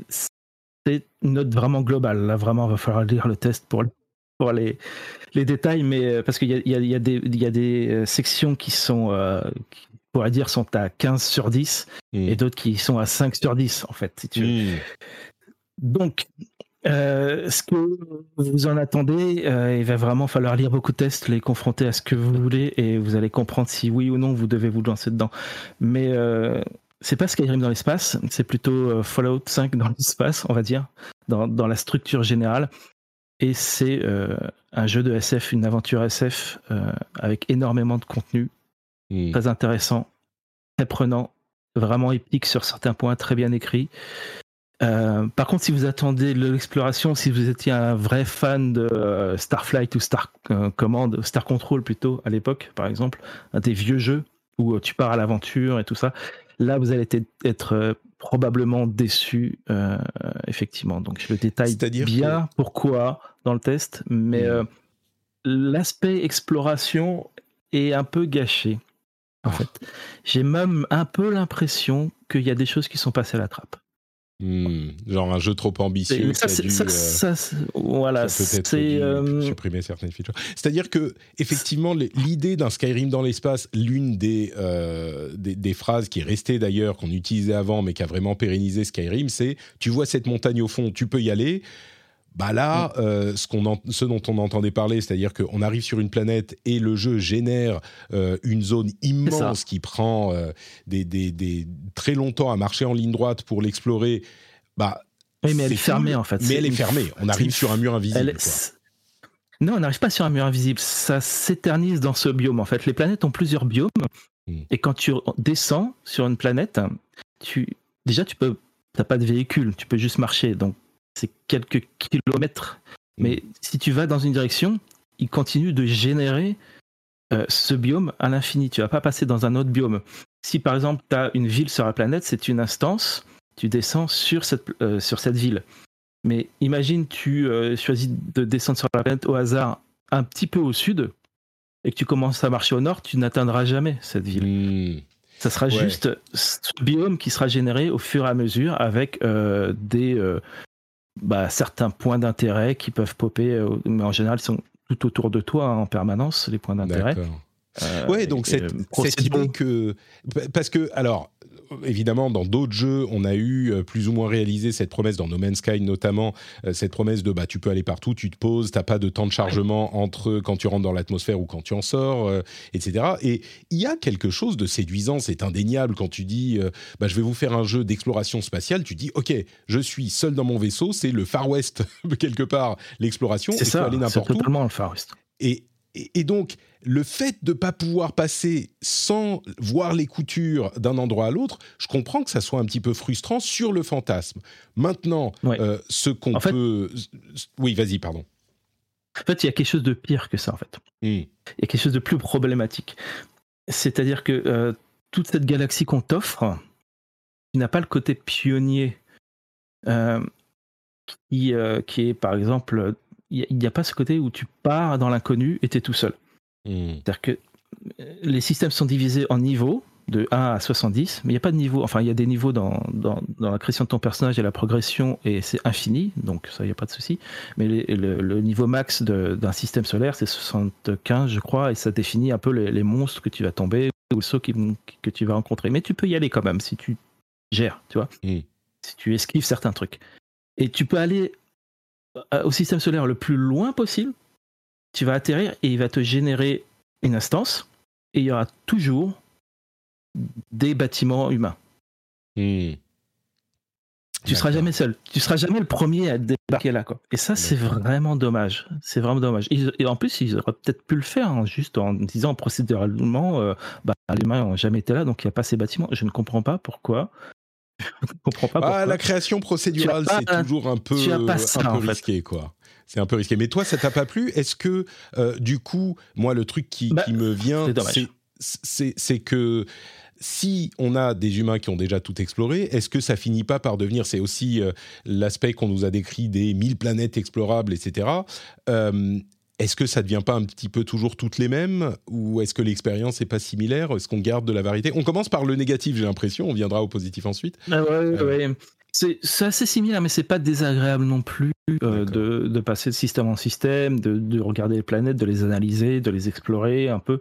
C'est très euh, compulsif en fait pour les pour les joueurs complétionnistes. c'est- L'exploration euh, est lucrative parce que ça te rapporte euh, de- du fric et de l'expérience. C'est contemplatif. Euh, t'as des, euh, des petites choses à découvrir ici là, des anomalies euh, sur les planètes. Euh, c'est assez marrant et c'est pas désagréable du tout en fait. Mais euh, voilà, t'as pas ce côté euh, découverte, pionnier en fait. Comme je l'ai dit dans le test, quand tu fais ce genre de choses, euh, le jeu va juste te demander si tu veux aller à l'autre bout de la galaxie et te dire bah il faut que tu passes par ce système d'abord parce que tu l'as pas exploré avant de passer à l'autre et ainsi de suite. C'est pas difficile, t'as même pas besoin de d'avoir un super vaisseau ou des super compétences pour aller à l'autre bout de la planète. C'est-à-dire qu'avec ton vaisseau, euh, j'imagine qu'il y a un tutoriel, mais au bout de quelques temps, avec ton premier vrai vaisseau, tu peux aller à l'autre bout de la galaxie euh, en cliquant sur la carte euh, galactique et en faisant quatre arrêts Dès le en chemin, c'est ça? Dès le début, oui, c'est ça. Et ça. le voyage, tu as la sensation de voyage c'est la carte sur laquelle tu cliques et tu cliques plusieurs fois pour aller Alors, plus loin? C'est vrai que depuis Skyrim et Fallout, tu as des grands mondes ouverts où tu te balades et c'est fermé au bout d'un moment, mais tu as, un point. En fait, la carte, le- l'exploration et le déplacement dans le monde de, Starfield, ça rappelle beaucoup Fallout euh, 1 et 2 finalement. Puisque, en fait, la carte galactique, c'est un peu comme la, carte de, euh, de, de, l'ouest des États-Unis. Tu as, une grande zone et tu as des, des lieux qui pop, en fait. C'est tous des instances. Euh, et c'est un peu logique parce que tu peux pas euh, arriver sur une... Enfin, les planètes sont pas conçues pour, euh, pour être globales, c'est des instances. Et si tu te poses au hasard, bah, tu es forcément très loin de, de n'importe où, en fait. Donc, Mm. c'est des instances. C'est as telle ville, donc tu vas dans telle ville en, en cliquant dessus. Et tu as ton vaisseau, et tu as des, spatio- des stations spatiales, as les avant-postes que tu crées, et tout ça, ça, ça crée des, des- des points de voyage rapides, et tu passes de l'un à l'autre en permanence. Et quand tu arrives aller- euh, en orbite autour d'une planète aussi, ou euh, des choses comme ça. Euh, Du coup, j'ai presque l'impression que est-ce qu'il y a vraiment une utilité au voyage spatial? Genre, tu rentres dans ton vaisseau, est-ce que tu peux te mettre dans le cockpit, prendre le volant, entre guillemets, ou la, le... le Et même le- obligé, le- oui. Personne ne va piloter à ta place. D'accord, mais pour tu as des, des trucs de voyage rapide une fois que tu as visité un endroit, mais pour y aller la première fois, il faut que tu passes, euh, tu vois, à travers euh, les planètes d'un système solaire, que tu voyages entre les systèmes, euh, entre les systèmes pour aller d'un système à l'autre dans ton vaisseau ou ça se passe comment ça le voyage spatial? Alors, tu peux passer par la carte stellaire, euh, tu peux même passer par la mission. Tu dis, je vais à telle mission, euh, j'en suis à telle étape, donc tu- il va calculer directement le, le trajet et tu fais un, un- un voyage rapide et c'est terminé, tu es sur place en fait. Et c'est le temps de chargement Euh, ou... Et c'est le temps de chargement qui est très court. hein, donc, Mais du coup, ça sert à rien de voyager vraiment dans l'espace. Tu peux le faire. et c'est pareil, c'est des instances, donc tu vas, tu vas nulle part. Enfin, tu peux pas passer d'une planète à l'autre juste en voyageant. Ah Juste en- d'accord, donc tu peux dans même pas direction. voyager. Attends, on peut pas voyager dans l'espace, genre euh, c'est je- pas- pas Elite euh, ou, Ouais, euh, euh, un truc comme ça. C'est No Man's Sky. c'est euh, vraiment un c'est vraiment un style Fallout où tu passes d'instance en instance. Hmm. Quoique même dans Fallout 1, tu pouvais marcher dans une direction et découvrir quelque chose, mais euh, mais, mais là non, c'est euh, on te dit euh, on te dit où aller, tu débloques des, des, des lieux, Hmm. euh, tu peux débloquer des lieux euh, et, euh, et tu y vas quoi. Donc, ce que je comprends, c'est qu'il n'y a pas vraiment de voyage, ce qui pour un jeu d'exploration spatiale est un peu couillon. Mais en fait, c'est pas un jeu d'exploration spatiale, c'est ce que tu es C'est pas un jeu d'exploration spatiale. Ouais. Ce n'est pas un jeu d'exploration spatiale. Par contre, Clairement. ce que c'est, j'imagine, c'est euh, un jeu qui va te donner le, le sentiment du, du comment dire, euh, du souffle narratif d'une histoire de science-fiction à laquelle tu vas prendre part et, et qui est euh, dont les points forts résident dans cet aspect du jeu, c'est ça? Les, Alors ça, c'est la narration dans ce cas-là, oui, absolument, oui. Mm. Euh, absolument, même s'il y a quelques défauts de narration, euh, ce que j'ai trouvé en fait, c'est que vraiment toute la- l'approche de la SF est très américaine. C'est très américain, avec des accents étrangers pour faire un, peu international. C'est voilà, très américain. Euh, par contre, c'est pas un souffle euh, SF, c'est tous les souffles SF. C'est tu vas avoir, tu vas avoir du space opéra un peu, tu vas avoir de la hard SF, tu vas avoir un peu de cyberpunk. T'as as vraiment beaucoup, beaucoup de thèmes SF qui sont abordés, qui sont très bien abordés, très bien compris, très intéressants. Peut-être un peu classique, des fois tu, tu sais un peu où ça va aller, mais, mais c'est voilà, comme comme si on avait distillé ma biblio euh, SF dans un jeu, quoi. C'est tout ce qu'on connaît, tout ce qu'on aime depuis, euh, enfin la, SF classique euh, américaine depuis les années 50, et c'est ça fait vraiment plaisir de, de retrouver tout ça dans un jeu. Et, euh, c'est vraiment toutes les quêtes, euh, c'est pas que la quête principale, c'est euh, les quêtes de faction qu'on retrouve un peu à la Skyrim. Tu, rentres dans une faction et tu vas faire toute une suite de quêtes et progresser dans la faction jusqu'à avoir une très bonne position. Et, c'est très intéressant, vraiment. On a l'Union coloniale, là ça donne une histoire un petit peu à la Alien. Euh, on a euh, les Rangers, c'est. euh, j'ai pas fini la quête des Rangers, c'est un peu. J'ai pas encore terminé, mais c'est une histoire de vol et de. Et de je, je connais pas le fin mot de l'histoire, mais c'est Mhm. une, une sorte d'enquête en fait, c'est une enquête spatiale. On a l'histoire de la flotte écarlate, qui est une flotte de pirates, qui donne des, des, des vibes de casse du siècle, des trucs comme ça. T'as euh, la corporation Ryujin euh, à Neon City qui va te filer des trucs cyberpunk euh, vraiment très intéressants. Le, le style cyberpunk est pas extrêmement développé au niveau implant et tout ça. Il y en a un tout, petit peu. Par contre, les, trucs de corporation, les, les vols de technologie, tout ça, c'est très bien écrit, c'est très intéressant à suivre. Et tout le temps, on te donne des choix. C'est-à-dire que la suite de quêtes va te donner tous les, les éléments et à la fin, on va te donner des, un choix euh, qui, est- qui t'est remis en, en fait en main propre. Et même deux choix, même en général. Pour les grosses quêtes de faction, tu as toujours deux choix important à faire. Euh, Qui, C'est qui- vraiment qui vont faire intéressant, quoi, quoi. Ça, va donner, ça va donner quoi ces choix? Tu veux dire, euh, c'est si tu vas te, te- être ami ou être ennemi avec cette faction ou c'est des trucs euh, vraiment. Non, c'est plutôt comment tu te positionnes dans cette faction. Ça va Hmm. plus peut-être importuner tes compagnons qui vont dire ah bah, t'aurais peut-être pas dû faire ça. C'est comment tu te positionnes dans le monde en fait. Hmm. Et, euh, et à la fin du jeu, à la Fallout, tu as un petit peu bah, qu'est-ce qui s'est passé après en fait? Quelles sont les conséquences de tes choix? Ah, intéressant ça. Mais du coup, euh, j'ai l'impression qu'il faut effectivement un petit peu faire le deuil de l'exploration, euh, de cette idée de je pars dans mon vaisseau et je vais explorer la galaxie. Mais si Mm. On, a compris que c'est pas ce jeu-là, il y a une euh, comment dire, c'est une sorte de d'immense euh, pièce de théâtre ou peut-être prenons, soyons fous et faisons une analogie euh, vraiment osée. C'est un grand jeu de rôle où tu vas avoir différentes scènes dans lesquelles tu vas pouvoir aller, différentes séries de, quêtes que tu vas pouvoir poursuivre, qui vont te proposer plein d'histoires différentes. Tu as une quête principale, j'imagine, avec, euh, je sais plus comment il s'appelle, Constellation, la- la- le groupe que tu Voilà, euh, c'est ça, c'est ça. et tu peux la faire avancer si tu veux. Tu peux. Est-ce que tu peux aussi Mmh. partir faire d'autres choses pendant des heures et des heures et vraiment, d'une certaine manière, explorer ce monde, même si physiquement tu vas pas voyager dedans, tu vas aller à différents endroits et découvrir plein d'histoires de personnages dans ce contexte ça. SF qui finalement il n'est pas tellement exploré de cette manière. J'ai l'impression dans le dans le jeu vidéo en fait. Je l'ai jamais vraiment vu euh, aussi euh, dans, ce ton-là en fait. C'est un ton assez mature, mais ça c'est pas ni sordide ni délirant comme du euh, comme peut l'être du, Fallout.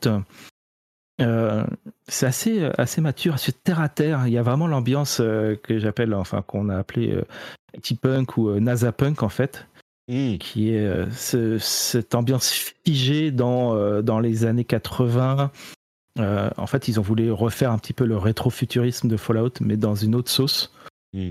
Et, et ça permet en fait de, de rendre cohérent en fait l'ensemble de toutes ces toutes ces inspirations. Ça les ça les fige dans un cocon graphique et, et une direction artistique qui est qui est le, le NASA punk en fait. Ouais. Donc ça, ça, ça fonctionne bien, même si c'est toujours un peu bizarre à mon sens, puisque comme ça se passe 300 ans après le départ de... de... Bon, on fait toujours référence mais- aux trucs qu'on connaît, hein, bien sûr. Mais...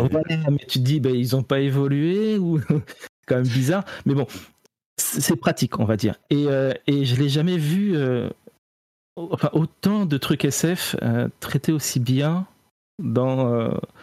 Et puis il y a vraiment, la- il y a aussi toute une histoire qui est créée. hein. Le jeu a sa propre histoire, son propre, sa propre chronologie. Elle est assez euh, simple, mais vraiment intéressante à, à- à découvrir. En plus, c'est une nouvelle IP, c'est une nouvelle licence. Tu débarques dans un jeu où, que tu connais pas déjà de cinq jeux précédemment, où Mm. on te répète pas des trucs que tu connais déjà parce qu'il faut l'expliquer au nouveau. Euh, tu, c'est vraiment un point positif que tu euh, découvres hein, tout cet univers pour la première fois. Très agréable. Donc, euh, jeu spatial réussi. Moi, j'ai, moi, l'une de mes références, c'est The Expanse, qui est euh, dans la lignée Ah bah du- oui. un petit peu du NASA Punk. Ça va, ça va gratter les bons, euh, les bonnes envies. Du coup, je t'entends dire ben. Euh, je pense, ouais. Oui, oui, je pense. Ouais. Ça me donne envie. Je pense carrément. On, on pourrait partir plus loin dans ces sujets-là, mais je crois qu'on va laisser la découverte aux, aux joueurs euh, sans, sans spoiler.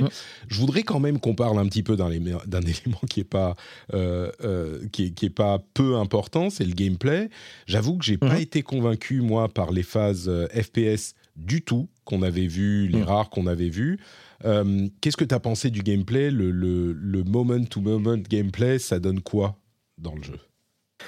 Alors, le gros problème qui gère tout ça, en fait, c'est la difficulté. Est-ce que le jeu va réussir à équilibrer euh, la difficulté par rapport à, euh, ton style de, gameplay, en fait?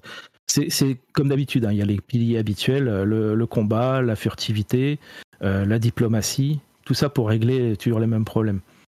Le même problème de, de manière différente. Donc, où que tu ailles, tu, quand tu es habitué à ce genre de gameplay Fallout, tu, euh, tu repères un peu toutes les options possibles. Mm. Et euh, ton personnage, tu vas le définir en bah, te spécialisant dans un de ces, euh, un de ces, un de ces gameplays. Et tu auras toujours un moyen, en fait, de, euh, bah, de t'aider si jamais t'es confronté à un autre type de gameplay et que t'es moins bon. T'as as des Mm. consommables, t'as tes compagnons, t'as as plein de choses pour euh, t'aider à pallier en fait. Euh, pour le FPS, je dirais que euh, il faut mettre le jeu en très difficile, histoire de vraiment utiliser toutes les, euh, les options qu'on te donne pour bah, que le, le combat soit intense et intéressant. Sinon, c'est trop facile. Et au moins, c'est dynamique. Tu tues tout le monde très vite.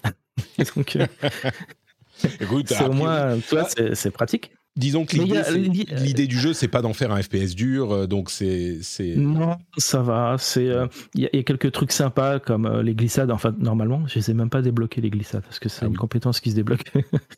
Euh, Il y a le jetpack qui peut être marrant. Euh, comme d'habitude, tu as plusieurs types de dégâts, tu as plusieurs types de euh, protection, mais tu, euh, tu fais ça un petit peu en vrac, euh, à moins d'être vraiment obligé par le- la difficulté de, de faire des efforts tactiques.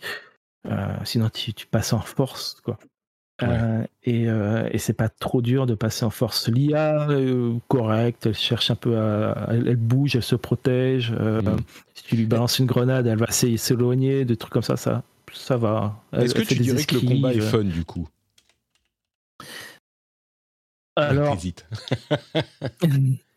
il est satisfaisant. Et Mm. Quand il est trop facile, au moins il passe vite et puis tu as un sentiment de puissance, donc c'est bien.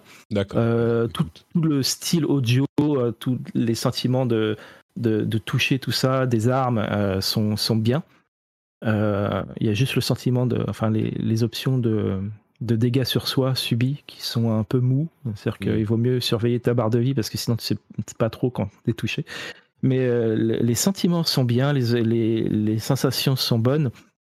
Euh, après, il faut vraiment, si tu, si tu vois que c'est trop facile, augmente la difficulté. Si tu peux le faire à la volée dans le truc, euh, pars sur du difficile ou pars sur du très difficile D'accord. et, euh, et euh, amuse-toi avec tes armes, avec, essaie plusieurs trucs et puis sinon c'est vrai Ouais. que souvent bah, les ennemis sont si ils sont difficiles c'est que c'est surtout des sacs à, à PV quoi. Ouais.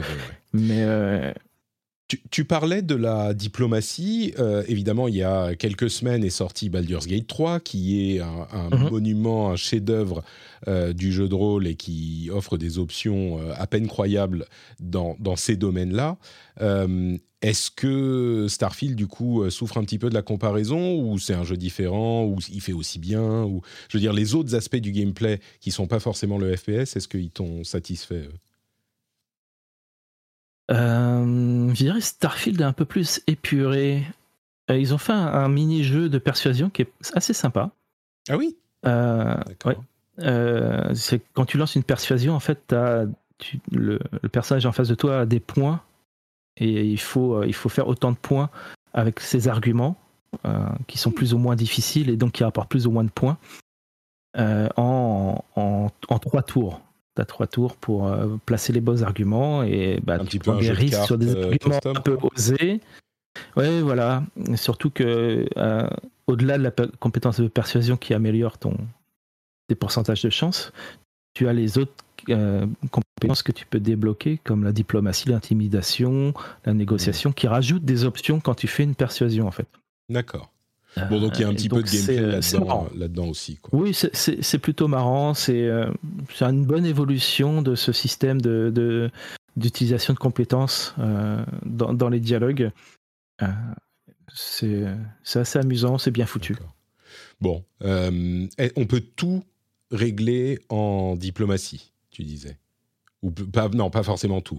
Une grosse partie, une grosse partie des choses en diplomatie. Euh, une question. Ouais, on peut pas ne pas tuer personne, c'est très, très très très difficile. Ouais, d'accord, d'accord. Par exemple, on peut pas faire tout le jeu sans tuer personne. Une, Mais il y a des options pour éviter le combat.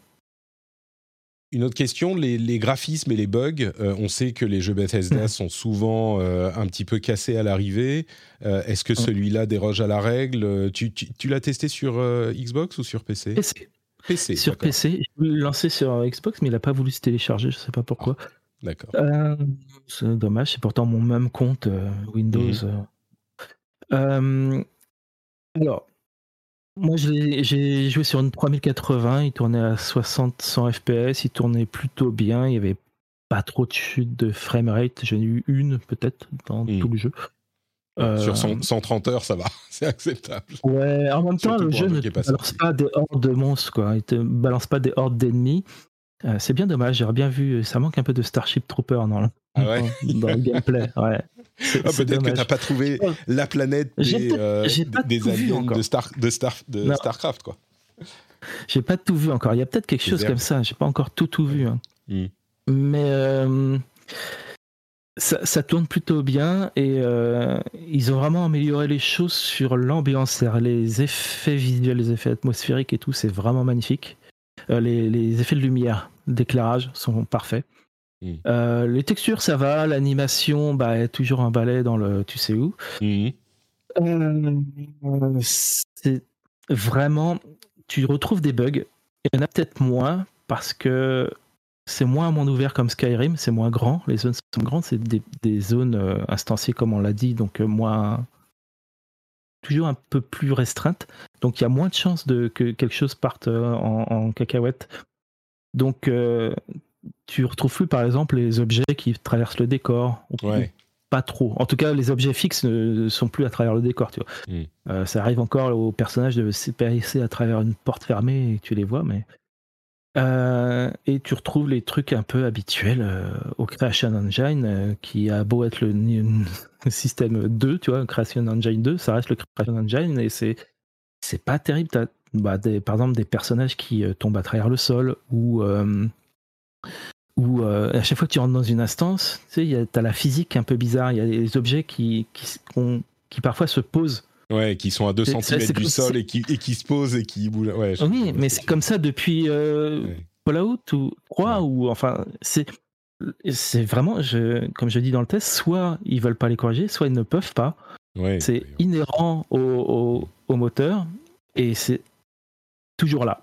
c'est toujours là. Je- Mais rien de. Euh, c'est les trucs qui coûtent un point d'ailleurs sur IGN France au test parce que hmm. Voilà.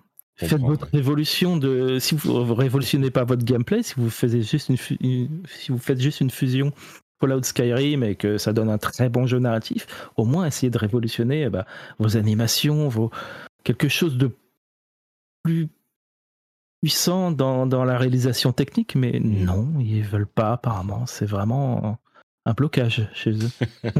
Bon, mais rien qui casse le jeu, quoi. Il n'y a pas de, de trucs qui t'ont euh, Non, effacé ta alors, sauvegarde, non, des menus qui sont innavigables, euh, des trucs vraiment payants. On a aussi toujours les euh, certains scripts qui se lancent pas. Alors des fois, faut revenir un petit peu en arrière Mm. pour qu'ils se relancent. J'en ai un qui se lançait deux, un ou deux qui se lançaient jamais. Donc ça, c'est du bug report et euh, Ouais. et je pense que ça, forcément, Bethesda va se pencher dessus très rapidement.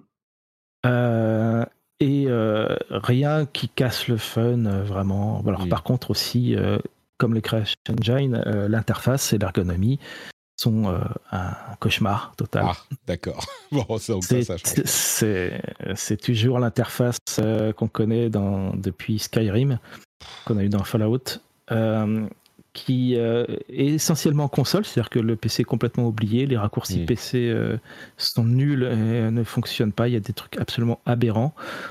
Euh, ça, il le laisse au modeur, je pense. Mais je trouve que même pour euh, une interface console, je la trouve très mauvaise. Quoi.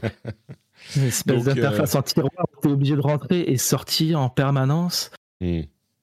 C'est vraiment fatigant. Sur PC, on peut jouer à la manette et donc on n'a pas de, de, de, de- comment dire, on n'a pas d'hésitation à jouer sur console plutôt que sur PC parce que c'est tout aussi euh, Bah, mal foutu. euh, c'est c'est mal foutu, mais c'est mieux euh, à la souris pour regarder autour de soi, explorer. J'ai essayé de brancher un pad parce que maintenant, tu sais, les jeux, tu, euh, Ah bah, bien sûr, tu reconnais même, ça. même les versions review, tu, hop, tu, tu mets ton pad, il change toute l'interface pour passer, tu vois, en- avec euh, même les, si c'est mes raccourcis, appuyer sur E, dès que tu branches Ouais. le pad, il te met bah, appuyer sur X. Bon, non, non, là, ça marche pas, c'est Bethesda, ils savent pas faire.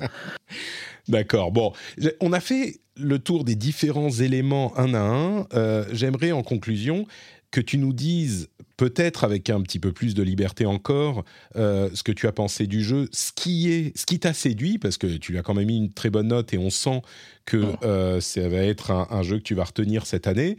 Euh, J'aimerais quand même que tu nous dises ce qui t'a plu, pourquoi tu, tu lui as mis une, une si bonne note, quoi. Parce que j'ai l'impression qu'on est un petit peu, on a un petit peu survolé dans notre discussion quand même. Bah, à nouveau, bah, on le dit, hein, l'écriture, les, les différentes. Vraiment, cette impression que chaque euh, quête que tu fais, chaque euh, histoire est intéressante. Hmm. Y a- je me suis pas, voilà, je me suis pas ennuyé une seule seconde. Le combat, euh, si euh, t'es- c'est pas fantastique, il, ne, il ne gêne pas le fun en fait du jeu. Euh, Il y a des choses qui ne fonctionnent pas, comme euh, les, les avant-postes, euh, les lignes de production, parce que tu ne comprends pas à quoi ils servent. Je pense que c'est voilà, c'est vraiment bizarre. C'est intéressant, tu peux le faire. hein, l'ergonomie est nulle, donc c'est un peu. Qu'est- Qu'est-ce que tu veux? Les avant-postes, c'est les trucs que tu vas construire dans les, sur les oui, différentes voilà, planètes, tes bases. c'est toute la ligne de production un peu à la Satisfactory où tu vas chercher les ressources et des, euh, des machines pour produire des éléments, euh, des composants euh, de fabrication qui vont ensuite fabriquer d'autres composants de fabrication plus rares et Hmm. ainsi de suite. Toute une ligne de production comme ça à mettre en place en gérant les avant-postes, en allant sur les planètes, rechercher les ressources, euh, qu'elles soient euh, minérales, animales ou végétales, il y en a énormément, puisqu'en plus elles sont divisées en, en raretés. Et, et tout ça, on ne sait pas à quoi ça sert. Ah oui, d'accord. Je ne sais- C'est 120 heures, donc- je ne sais toujours pas à quoi ça sert. ok, d'accord. euh, Peut-être euh, que c'était pour un autre type de, de gameplay que t'as pas Bah, exploré parce que t'étais pas. euh, ouais. Non, c'était peut-être pour justement le, le gameplay d'exploration et de conquête des étoiles, et qui n'est pas là. Donc, Mm. euh, D'accord. à la limite, c'est peut-être pour construire des, des avant-postes plus rigolos, plus des gens et, et faire des, des bases que, euh, qui seront marrantes et qu'on montrera euh, sur YouTube C'est ça, ouais, et exactement. voilà, quoi. exactement. Mais, Euh, mais sinon, c'est pas ça. Mais c'est un point de gameplay, tu peux le laisser de côté, c'est pas grave. Hmm. Euh, c'est pas grave. T'as vraiment. Enfin, le 9 sur 10 suffit pour toute cette immersion dans, dans ce nouveau monde, dans cet univers, dans, dans tout ce qu'il a raconté, en fait. Pour moi, ça me suffit, quoi. Et le gameplay qui va avec est, est habituel au Fallout, j'y suis habitué. Euh, je suis plutôt content des, euh, du nouveau système de, de, de progression du personnage, je suis content des mini-jeux. Euh, même le mini-jeu de, de piratage est, est sympa, vraiment. Mm. Euh, je suis content de, de toute cette expérience. Je m'en suis pas lassé en 120 heures. J'ai envie d'y retourner. J'ai envie encore de découvrir tous les secrets parce que je suis sûr qu'il y en a plein que j'ai j'ai pas encore pas encore découvert. Tous les petits événements, la narration environnementale et la narration euh, de, de Bethesda qui est très connue pour bah, toutes ces petites anecdotes que que je, je raconte une au début du test d'ailleurs, histoire de mettre dans l'ambiance, mais Tu veux euh, nous, tu veux c'est- nous en raconter une, une petite pour. euh, Bah, celle du test, c'est. Ouais, je débarquais dans. C'est vraiment con. Je débarquais dans un système que j'avais jamais vu. Donc là, tout d'un coup, forcément, il y a un vaisseau qui passe parce que c'est procédural. Ils sont partout, les humains sont partout. hmm. Et comme ça, je, le- je aile le, le vaisseau pour juste voir ce qu'il faut là. Et euh, j'entends une voix qui, avec un accent hindi qui fait euh, Euh, Ah bah c'est bien que tu me... Tu me... C'est à peu près ça. hein. C'est bien que tu me contactes parce que je voulais savoir, tu connais la plus grosse lune de- du système? Donc il y, a, il y a un choix et moi je, je viens de débarquer donc bah, je fais non, je connais pas. Eh, c'est la tienne, gros cul Et le mec se barre en hyperspace. je suis resté, genre, je suis resté comme ça. Je... Et j'ai fait ok. Alors, mais alors, je m'y attendais pas. À celle-là, tu sais, j'étais déjà en train de penser, attends, Bah, est-ce que ça veut dire qu'il a... Moi non plus. Et j'ai fait bon. D'accord, effectivement. Donc, e- est-ce qu'on peut dire que le gros point fort, c'est si c'est pas l'exploration, par contre, c'est l'aventure que tu vas vivre, euh, les, les gens que tu vas rencontrer, les histoires que tu vas découvrir, euh, etc. Dans ce contexte Ouais. qu'on qu'on a hyper rarement finalement. C'est incroyable, tu sais. J'essaye de penser. Bah, depuis Fallout, c'est un peu sur ce même contexte où tu fais ton personnage et tu le vis dans. Tu, tu, la, tu la, la poses sur, sur ces histoires euh, avec euh, tes choix, euh, tes choix moraux. Il y a des choix oui, moraux. non, mais je veux dire, je veux dire Euh, la- C'est dur. Très dur les choix moraux. D'accord. Il y en a qui sont même- vraiment conflictuels. La, la, la, le- la science-fiction, quoi. Parce que j'essaye de réfléchir. Ah bah oui. Et il y a des trucs, alors on va penser bien sûr à... euh, merde, pas Andromeda, mais... Merde, N7. Euh, Mass Effect. Euh, bah, Mass Effect, ouais. Mass Effect, Outer Worlds, euh, peut-être. euh, à part C'est ça. peut-être plus comme Mass Effect, ouais. Ouais, mais je veux dire, il y, en a c'est plus, peu, c'est en plus fait. space opéra. Il y en a y en très a, peu des jeux comme ouais, ça. Ouais, c'est vrai, c'est vrai. La plupart des jeux spatiaux, ça va être des, des jeux de stratégie ou ce genre de trucs, des, des grosses aventures. C'est peut-être parce que c'est très ambitieux et que c'est difficile à faire. Mais bon, No Man's Sky, Mass Effect, Outer Worlds, dans ces contextes-là, c'est à peu près tout. Si on met de côté Star Citizen ou euh, Elite Dangerous, ce genre de trucs. Mais, Mhm. mais donc, on n'est pas abreuvé. Là où de la fantaisie, on a des, des tonnes et des tonnes. euh, L'espace. Ah bah c'est un pari, euh, c'est un pari assez intéressant ouais, de Bethesda, surtout sur un Starfield où c'est vraiment de la SF terre à terre quoi. Ah, moi, C'est pas, c'est pas du space opéra, c'est pas des trucs assez dingues, c'est, c'est terre à terre. C'est assez le- réaliste, c'est ancré dans le réalisme. Les, les The Expanse, les contacts, les euh, Arrival, tu vois, tous ces trucs-là, c'est vraiment ma cam. Donc, euh, je sens Ah bah, que... je crois que tu vas beaucoup l'histoire principale qui, qui elle, quoi, euh, que, de- que du je vais beaucoup aimer l'histoire principale qui a été coupée. Ouais, désolé, c'est mon PC qui veut absolument. hein, Je suis désolé. Euh, euh, Il y, a, il y a du, tu sais, de la RDSF, du space opéra, tout ça. Et si tu veux le côté un peu mystique, un peu Mm. Religieux, philosophique de, de la SF, bah, c'est l'histoire principale. Ouais. Ouais, on sent bien qu'il y a des trucs euh, qui tirent là-dessus. de- de- Ils n'en parlent pas, mais on sent bien qu'il y a un petit peu de ça aussi dans Ouais, le là, là, je peux pas spoiler. C'est ça, c'est ça. Tu m'as donné envie. euh, c'est peut-être un petit peu ma cam, mais tu m'as donné envie. Et, et c'est marrant parce que je pense que euh, les gens qui veulent ne pas aimer Starfield vont trouver tous les arguments pour ne pas l'aimer. Et les gens Bah, qui il y en euh, plein. hein. Il y en a plein pour le pas l'épée. Ouais. Tu, tu dis ils auront tort ou euh, ça sera facile? Ça sera facile si tu détournes euh, les éléments qui ne fonctionnent pas de Starfield pour leur dire c'est pas bien parce que d'autant plus qu'ils avaient quand même un petit peu vendu certaines choses. Moi après moi les, les le blabla marketing de Bethesda sur certains points, ça, je, je m'en reste loin, ça m'intéresse pas. Euh, je suis pas là pour dire ah bah ils ont menti ou pas moi je juge juste le jeu tel qu'il est quoi. Mhm. Euh, ce qu'il offre. Euh, je peux juste dire, le, le truc le plus personnel que je dis dans, dans ce test, c'est que je pense qu'ils ont bah, zappé des trucs, voilà. Mhm. Je pense que les trucs sont, sont passés à la trappe. Mais je suis, Bon. je peux même pas le prouver, je suis pas certain, tu vois. Donc, Ouais, euh, bien sûr. Bah, enfin, de toute façon, les jeux, c'est un développement de jeu, surtout d'un jeu aussi ambitieux que celui-là. Ça serait Ouais. vraiment surprenant qu'il n'y ait pas des, des fonctionnalités qui soient passées. Ouais, quoi. ouais, clairement. Super, bah écoute, merci beaucoup, Fumble, pour ces- Bah, cette longue discussion finalement. Comme toujours, on fait Ouais, plus long que ce qu'on avait prévu. J'espère que ça aura donné aux, aux auditeurs une idée un petit peu de euh, quoi attendre de Starfield. Et dans Mm. tous les cas, bah, allez voir le test, allez lire le test directement sur IGN France de Fumble. Vous retrouverez pour tout ça, tous en détail. Tous les détails. Il y a des guides en plus, tu disais. Donc, euh, Ouais, il y a quelques trucs parce que c'est tellement obscur leur ergonomie et leur interface qu'il y, a- il y a certaines choses qui sont. C'est pas des guides genre faites ça, ceci, cela. C'est juste faites attention à ceci, cela. Ouais. C'est- bon à savoir avant de commencer quoi. C'est juste Ouais. quelques conseils en fait. c'est bien. Super, merci. Et donc, on disait, on te retrouve euh, sur, euh, sur IGN France. Est-ce que tu as d'autres endroits vers lesquels tu voudrais envoyer les auditeurs qui veulent te retrouver? Alors, euh, bah, sur le Twitch IGN France, parce que ça va, ça va être en live aussi. euh, Ça va que l'embargo est tombé, donc maintenant. Donc, euh, euh, j'y serai probablement euh, avec une nouvelle partie euh, avant le lancement. Et Mhm. dès que ça sera officiellement lancé, je pense que je vais reprendre mon ancienne partie, parce que pas déconner non plus, j'ai beaucoup de choses à faire. Si, euh, si je live, ça sera avec mon ancienne partie. Je vais pas recommencer depuis le début. Surtout qu'il y a du New Game Plus, donc Mhm. voilà, ça c'est très intéressant, le New Game Plus. Tu verras. C'est D'accord, ouais, tu, tu teases là, très bien. Ah ouais, ouais, ils ont été très malins, c'est très bien. Euh, et euh, donc euh, sur Twitter aussi, alors faut suivre euh, IGN Pra, bien sûr, Oh, pardon, sur X.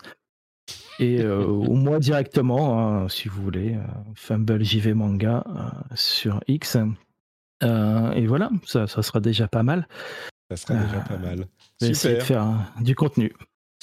Magnifique. Merci beaucoup. Et euh, on se retrouve, nous, tout de suite pour la suite de l'émission. Ciao, Fumble.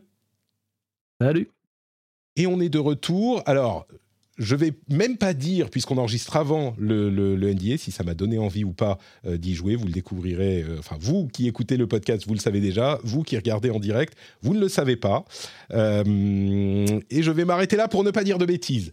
Les autres jeux. Ah là là, c'est dur. Ok. J'ai envie, hein, mais on en parlera la semaine prochaine. Jika, tu reviens. Ce qui donc. serait drôle, ce qui serait drôle, c'est qu'en fait, tu as enregistré un segment là-dessus dans ton podcast et que tu dises, bah non, ça m'a pas donné du tout envie d'y jouer, je déteste. Vous pouvez skipper, euh, c'est bon. euh, peut-être. Il rétro-brise l'embargo. Je ne dirai rien. Donc, à quoi on joue en ce moment, euh, à part ce jeu mystère? Eh bien, euh, on va commencer avec Dany, tiens, parce qu'on n'a pas énormément parlé de euh, Diablo 4. Et je sais que toi, tu es un grand fan de Diablo. Il se trouve que tu y as joué et tu as joué Ouais. à la première saison.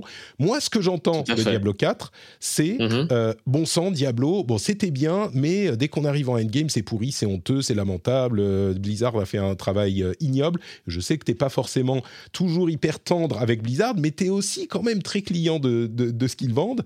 Donc, euh, qu'est-ce que tu penses de Diablo cette Et j'adore Diablo en général. J'ai passé beaucoup, beaucoup de temps sur Diablo 3 euh, et je faisais en gros à peu près euh, un personnage par saison pour, pour Jusqu'à la les fin? nouveautés saisonnières.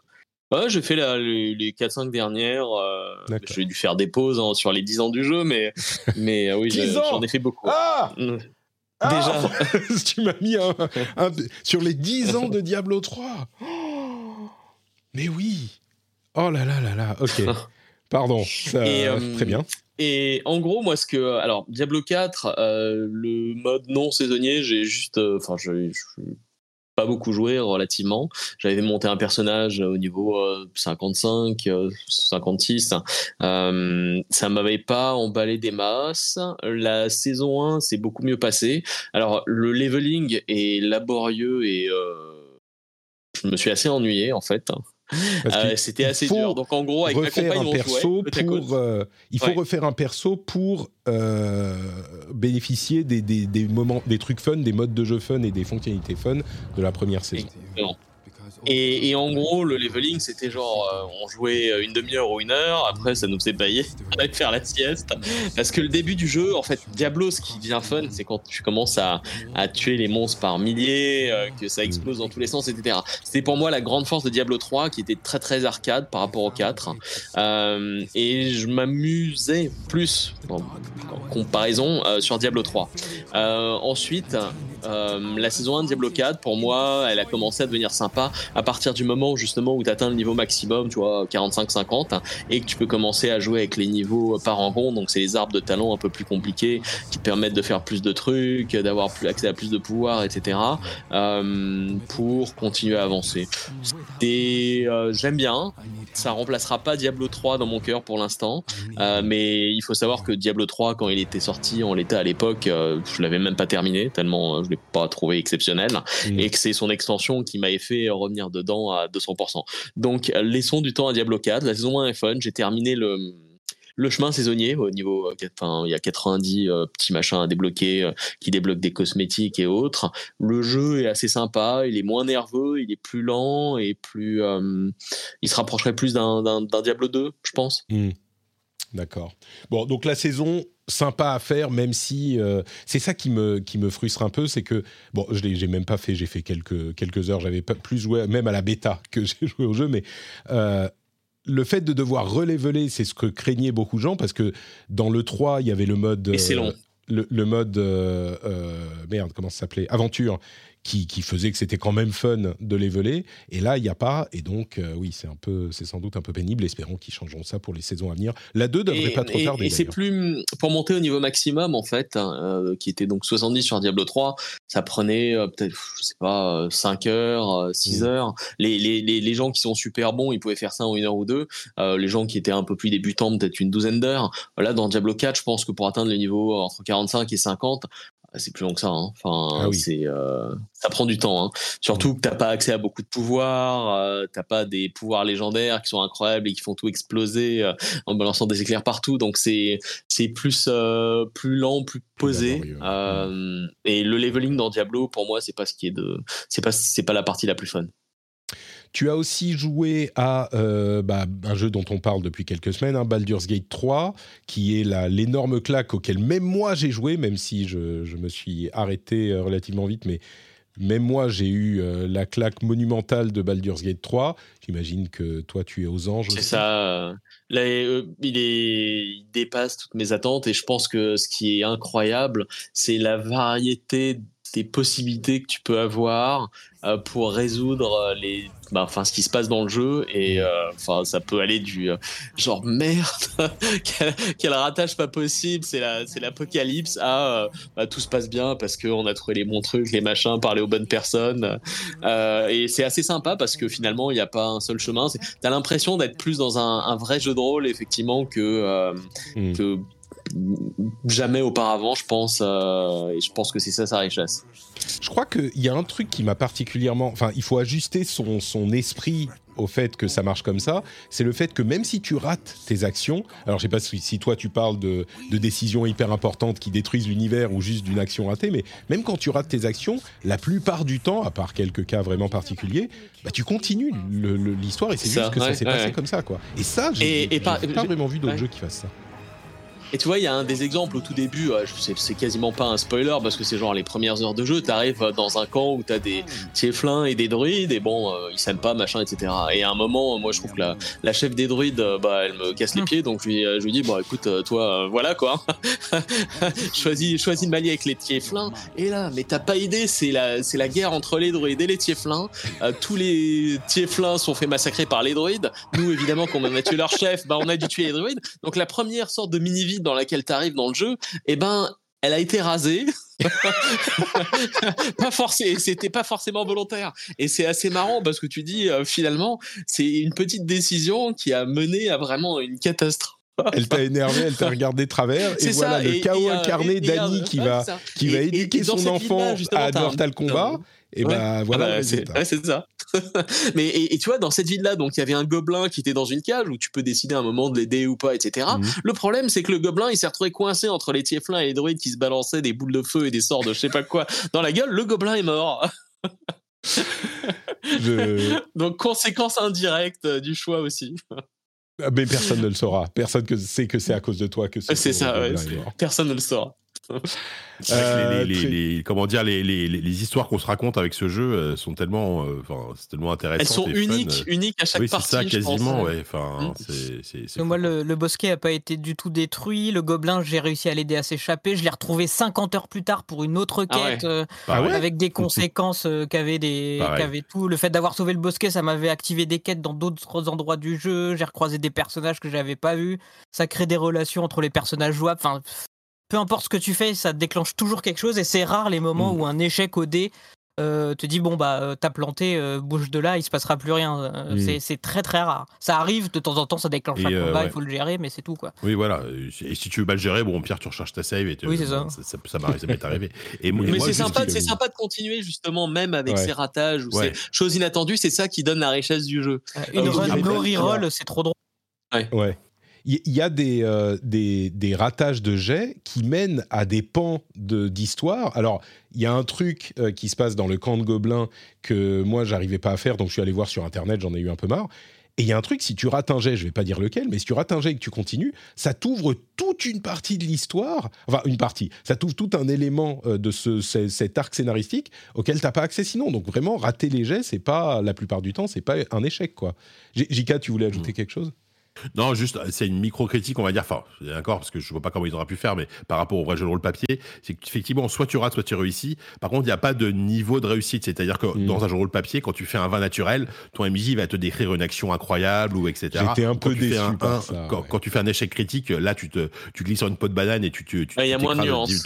Là, bon, euh, si c'est raté, c'est raté, quoi. Voilà, il n'y a pas de. Mais Ouais. bon, ça aurait été vraiment euh, complètement dingue qu'ils aient réussi en plus à, à avoir eu un niveau d'écriture à ce niveau-là. Déjà, ce qu'ils ont fait, c'est c'est fou. Et, on, et on je- approche.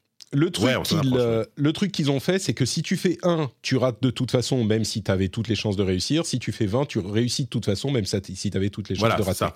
Donc c'est Et si tu fais un ou si tu fais trois, c'est le même niveau d'échec, tu vois.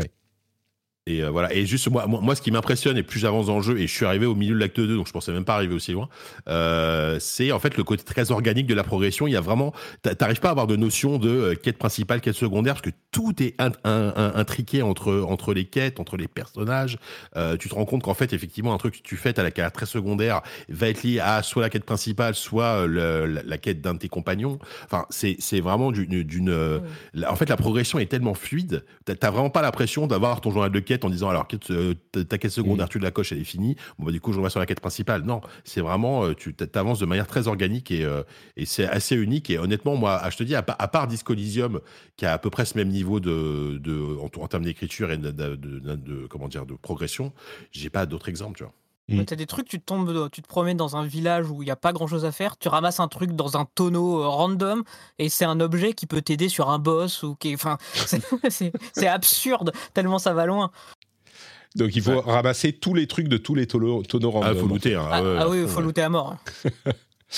Il faut que je le relance. Je vais, je crois que je vais, je vais passer en facile pour euh, passer la partie, euh, si j'ai le temps de trouver un moment Pour les combats, jouer, ouais, tu pour peux, passer la partie euh, gobelin qui me, qui me saoule un peu, pour pouvoir continuer parce que. Fais comme moi, rase le camp. Mais euh, c'est c'est un truc que je, je voulais faire, mais c'est dur. Je trouve les combats durs, quoi. J'ai pas du tout l'habitude de ce genre de jeu. Euh, au début, ça allait, mais dans le camp des gobelins, euh, moi, j'y arrive pas, quoi. J'ai provoqué plusieurs combats. Chaque fois, je me suis dit, ah ah, Ouais. je vais faire ceci. Et en fait, euh, il y en a 12 qui, app- qui sortent de partout. euh, ils appellent leurs potes, euh, ils envoient des machins. Et ils te... Alors, j'ai j'ai regardé également des trucs sur.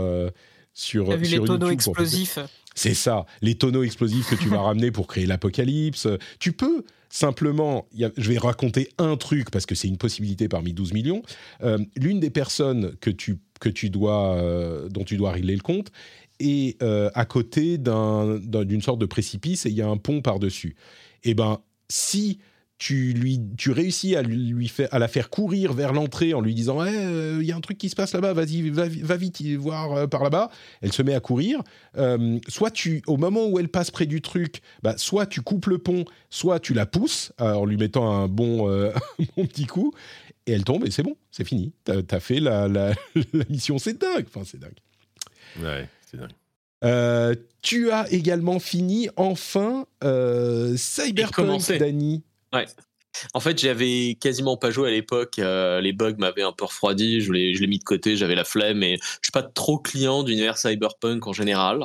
Et donc là, récemment, bah, je m'y suis remis euh, en début d'été et c'était un C'est excellent beau, les, moment. les gens, les gens qui n'ont pas d'enfants, tu sais, euh, qui peuvent se permettre c'est- ce genre de choses. C'est, Bah, il, est, il est raisonnablement long. Alors effectivement, tu peux passer toute ta vie euh, dans Cyberpunk Mm. si tu veux, mais euh, si tu veux faire l'histoire principale, je pense que c'est une vingtaine d'heures et ça reste raisonnable et elle est assez euh, impliquante et intéressante pour avoir envie d'y, re- d'y replonger euh, régulièrement. Mm. Euh, donc franchement. Très très bon jeu Euh, et je m'y attendais pas en fait. Je, je dois avouer que j'étais agréablement surpris et donc j'ai précommandé le DLC sur un jeu Ah ah. il y a deux ans tu m'aurais dit ouais je m'en fous Cyberpunk euh, ça a l'air chiant. Et ça Phantom n'est pas le cas. Liberty qui, qui non seulement ajoute énormément de, de choses, mais ajoute aussi des choses au jeu de base. Donc euh, l'arrivée de Et les Elba choix, les choix que tu peux faire dans le jeu sont réellement impliquants et peuvent changer bah, le type de fin que tu vas avoir ou les relations que tu vas avoir avec certains personnages. Par exemple, à un moment, tu fais une quête avec un, un- enfin, un gros con et tu as le choix de le taper, de le tuer ou de le laisser tranquille. Bon, moi, je l'ai, euh, je l'ai rossé parce que c'était vraiment un gros con. et, euh, et après, bah, tu, euh, je ch- cherchais un, un, un upgrade particulier dans le jeu et lui, il en vend un, par exemple, un des meilleurs. J'avais regardé ça sur la net et je suis allé le voir, mais il me parle plus. et oui, il me parle plus. Bah oui, je l'ai cassé la gueule. Mais du coup, euh, est-ce que tu as pu exécuter tout le monde dans son, dans son camp et prendre l'upgrade quand même? J'ai pas fait ça, j'ai pas essayé. Ah, je me suis dit que c'était peut-être risqué. mais voilà. Donc Mais bon, chaotique mais prudent quand même, le Danny. Faut pas, chaotique faut mais prudent, ouais, c'est Ouais. ça. Parce que la bien. police, ça rigole pas là-bas. hein. Ah oui c'est, pas GTA où tu peux fuir en bagnole rapidement et, et, et c'est bon. Bon, si, ça va, ça va, c'est pas, c'est pas horrible. ouais. D'accord, très bien. Bah écoute, merci Dany pour les jeux auxquels tu as joué. Euh, avant de se lancer dans Sea of Stars, dont on va parler avec Malo, euh, Jika, toi tu disais que, bon tu nous as parlé de plein de jeux déjà, mais tu disais que c'était euh, juste du... c'est c'est Baldur's Gate 3 auquel tu as, joué et pas grand-chose de Ouais, ouais, bah, j'ai continué, j'ai continué, continué parce que, parce que le jeu me. Enfin, je, je trouve le jeu absolument fantastique. Euh, après, il y a. Alors, je- j'en parlerai peut-être plus la semaine prochaine parce que je pense que je vais, je vais bien avancer dedans. Je me suis lancé dans Under the Wave qui vient de sortir ah, là. d'accord. Euh, Mais il est un sorti. jeu nar- Alors. Ouais, il est sorti, je crois. hein. Oui, il est sorti. Ouais. Euh, c'est un jeu donc euh, assez narratif où tu vas incarner un, un- un plongeur qui, qui, euh, qui vit dans une base, une base sous l'eau et il y a plein de trucs à découvrir, il y a, il y a des mystères à résoudre, etc. Ça a l'air super. Enfin, j'y ai joué peut-être trois quarts d'heure un peu hi- hier. C'est très prometteur. Je- je- J'aime beaucoup, beaucoup l'ambiance du jeu et, et pour le moment, voilà, je suis. assez- C'est un jeu que j'avais repéré à la Gamescom déjà l'année dernière, que, que, que, j'attendais beaucoup. C'est un jeu encore une fois qui est édité par Quantic Dream et qui est développé par le studio qui a fait White Knight que tu citais tout à l'heure, euh, Malo, euh, d'ailleurs, euh, un, un parallèle studio qui est un studio français. Donc voilà, donc je- j'en parlerai, j'en parlerai plus la semaine prochaine quand j'aurai avancé, mais euh, mais voilà. Et puis bah il y a oui, il y a- il y, a un certain Starfield qui débarque. Enfin, ça, en fait, là là j'arrive au moment où euh, et Sea of Stars, je l'ai lancé aussi, où je me dis bon, qu'est-ce que je fais par rapport à Baldur's Gate? Parce que euh, j'ai trop, j'ai super envie de continuer et en même temps, je sais que là les, les jeux vont me faire de l'œil. Donc voilà, j'arrive à, à un tournant. Va falloir que je fasse des choix. Je ne sais pas que les- les- lesquels ils seront. Parce que clairement, autant je peux faire euh, Under the Wave à côté, parce que c'est peut-être un jeu qui va durer moins de 10 heures, autant mener de front Baldur's Gate et Starfield et Sea of Stars, je pense que ça va être C'est compliqué. un peu compliqué, ouais, je pense. Ouais, donc euh, bon, je, je, je verrai. On, on- la semaine prochaine, je te, je te dirai ce que j'ai fait comme choix, est-ce que j'ai est-ce que j'ai réussi, mais est-ce que j'ai réussi mon jet de dés ou pas quoi. Effectivement, Under the Waves, euh, qui est sorti il y a deux jours. Voilà, c'est ça. Très bien. Bon, bah du coup, Malo, notre moment Oui. est arrivé. Encore que tu mentionnes JK Sea of Stars, t'es dessus aussi? Tu... Euh, je- franchement, j'y ai joué 20 minutes, hein, donc je, pour le D'accord, moment, ok. je peux, je, je- j'ai pas Et pareil, hein, Sea of Stars aussi. Ah, Euh, ok, vous, alors, euh, Bah, c'est un jeu Game Pass, donc tu- c'est un jeu Game Ouais. Pass, tu le lances, tu t'y joues sur la Roguelite ou sur le Steam Deck, t'es content. Alors, sur Steam Deck, c'est plus compliqué, mais tu joues sur la Roguelite, t'es content, euh, donc euh, voilà. Mais Ah non, moi je l'ai pris sur Switch. là. Il mérite, Et- euh, je trouve qu'il méritait d'être. sur, sur euh, Switch, effectivement. ouais. C'est un, jeu, c'est un jeu format portable qui est, qui est super, qui Ouais. super. Le, le truc euh, intéressant, c'est que non seulement il est sur le Game Pass, mais il est aussi sur euh, PlayStation Plus euh, Extra.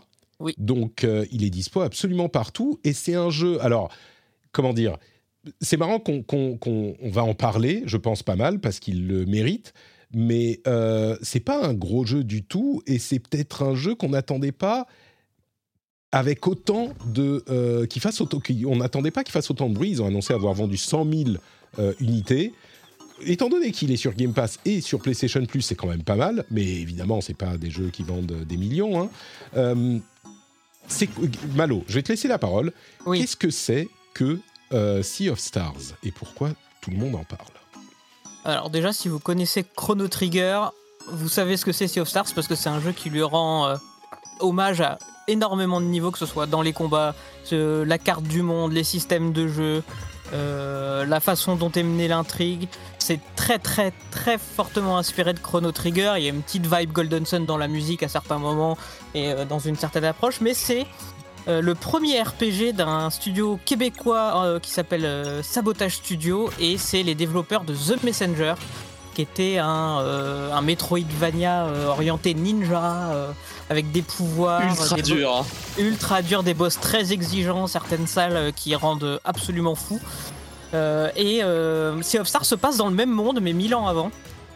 Euh, c'est vraiment histoire de faire un lien, parce que pour retrouver le lien avec The Messenger là-dedans, il faut, faut s'accrocher. Euh, donc c'est un RPG, euh, un RPG à l'ancienne, donc euh, comme on pouvait le trouver sur Super Nintendo, les débuts de la Game Boy, Game Boy Advance, PlayStation. On incarne deux personnages euh, qui sont en fait des guerriers de- du solstice. En fait, c'est des enfants qui sont nés le jour du solstice d'été ou d'hiver et qui héritent de pouvoirs, qui sont entraînés à protéger le monde contre le mal. Enfin, vous connaissez déjà la C'est musique. méga classique. Euh, voilà, c'est très très classique. Par contre, c'est, euh, enfin, c'est sublime.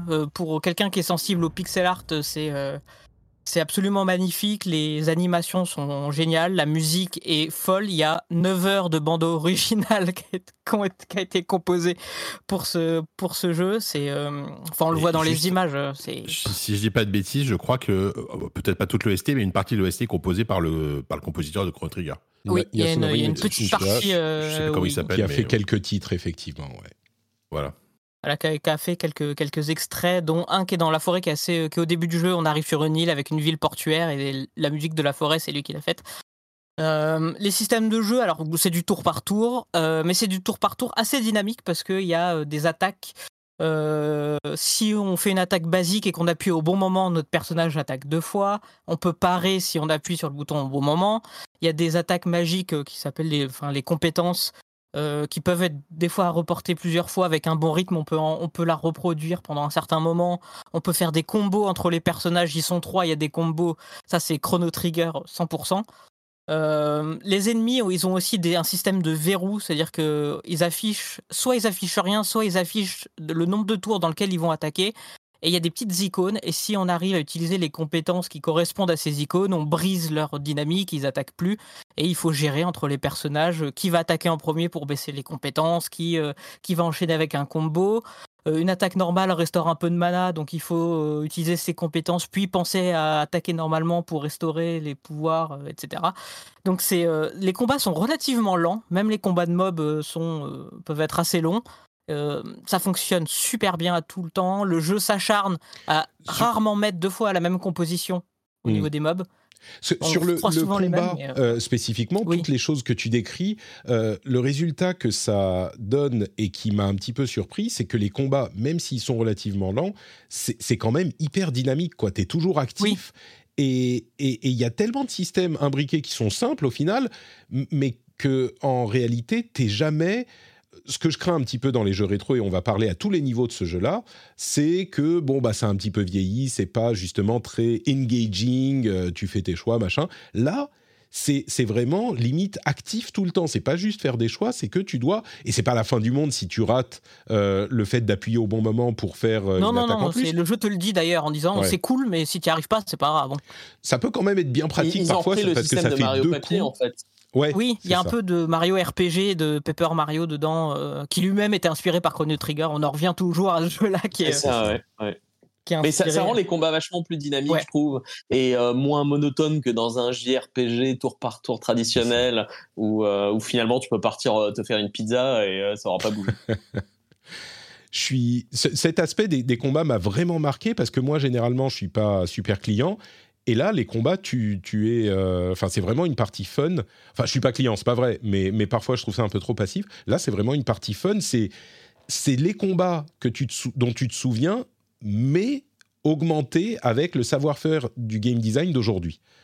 Euh, et puis, ce qui est chouette, c'est que tu le disais, c'est que ça repose finalement en combat sur euh, quatre systèmes. L'attaque de base, les compétences, les combos entre les persos et les objets à utiliser.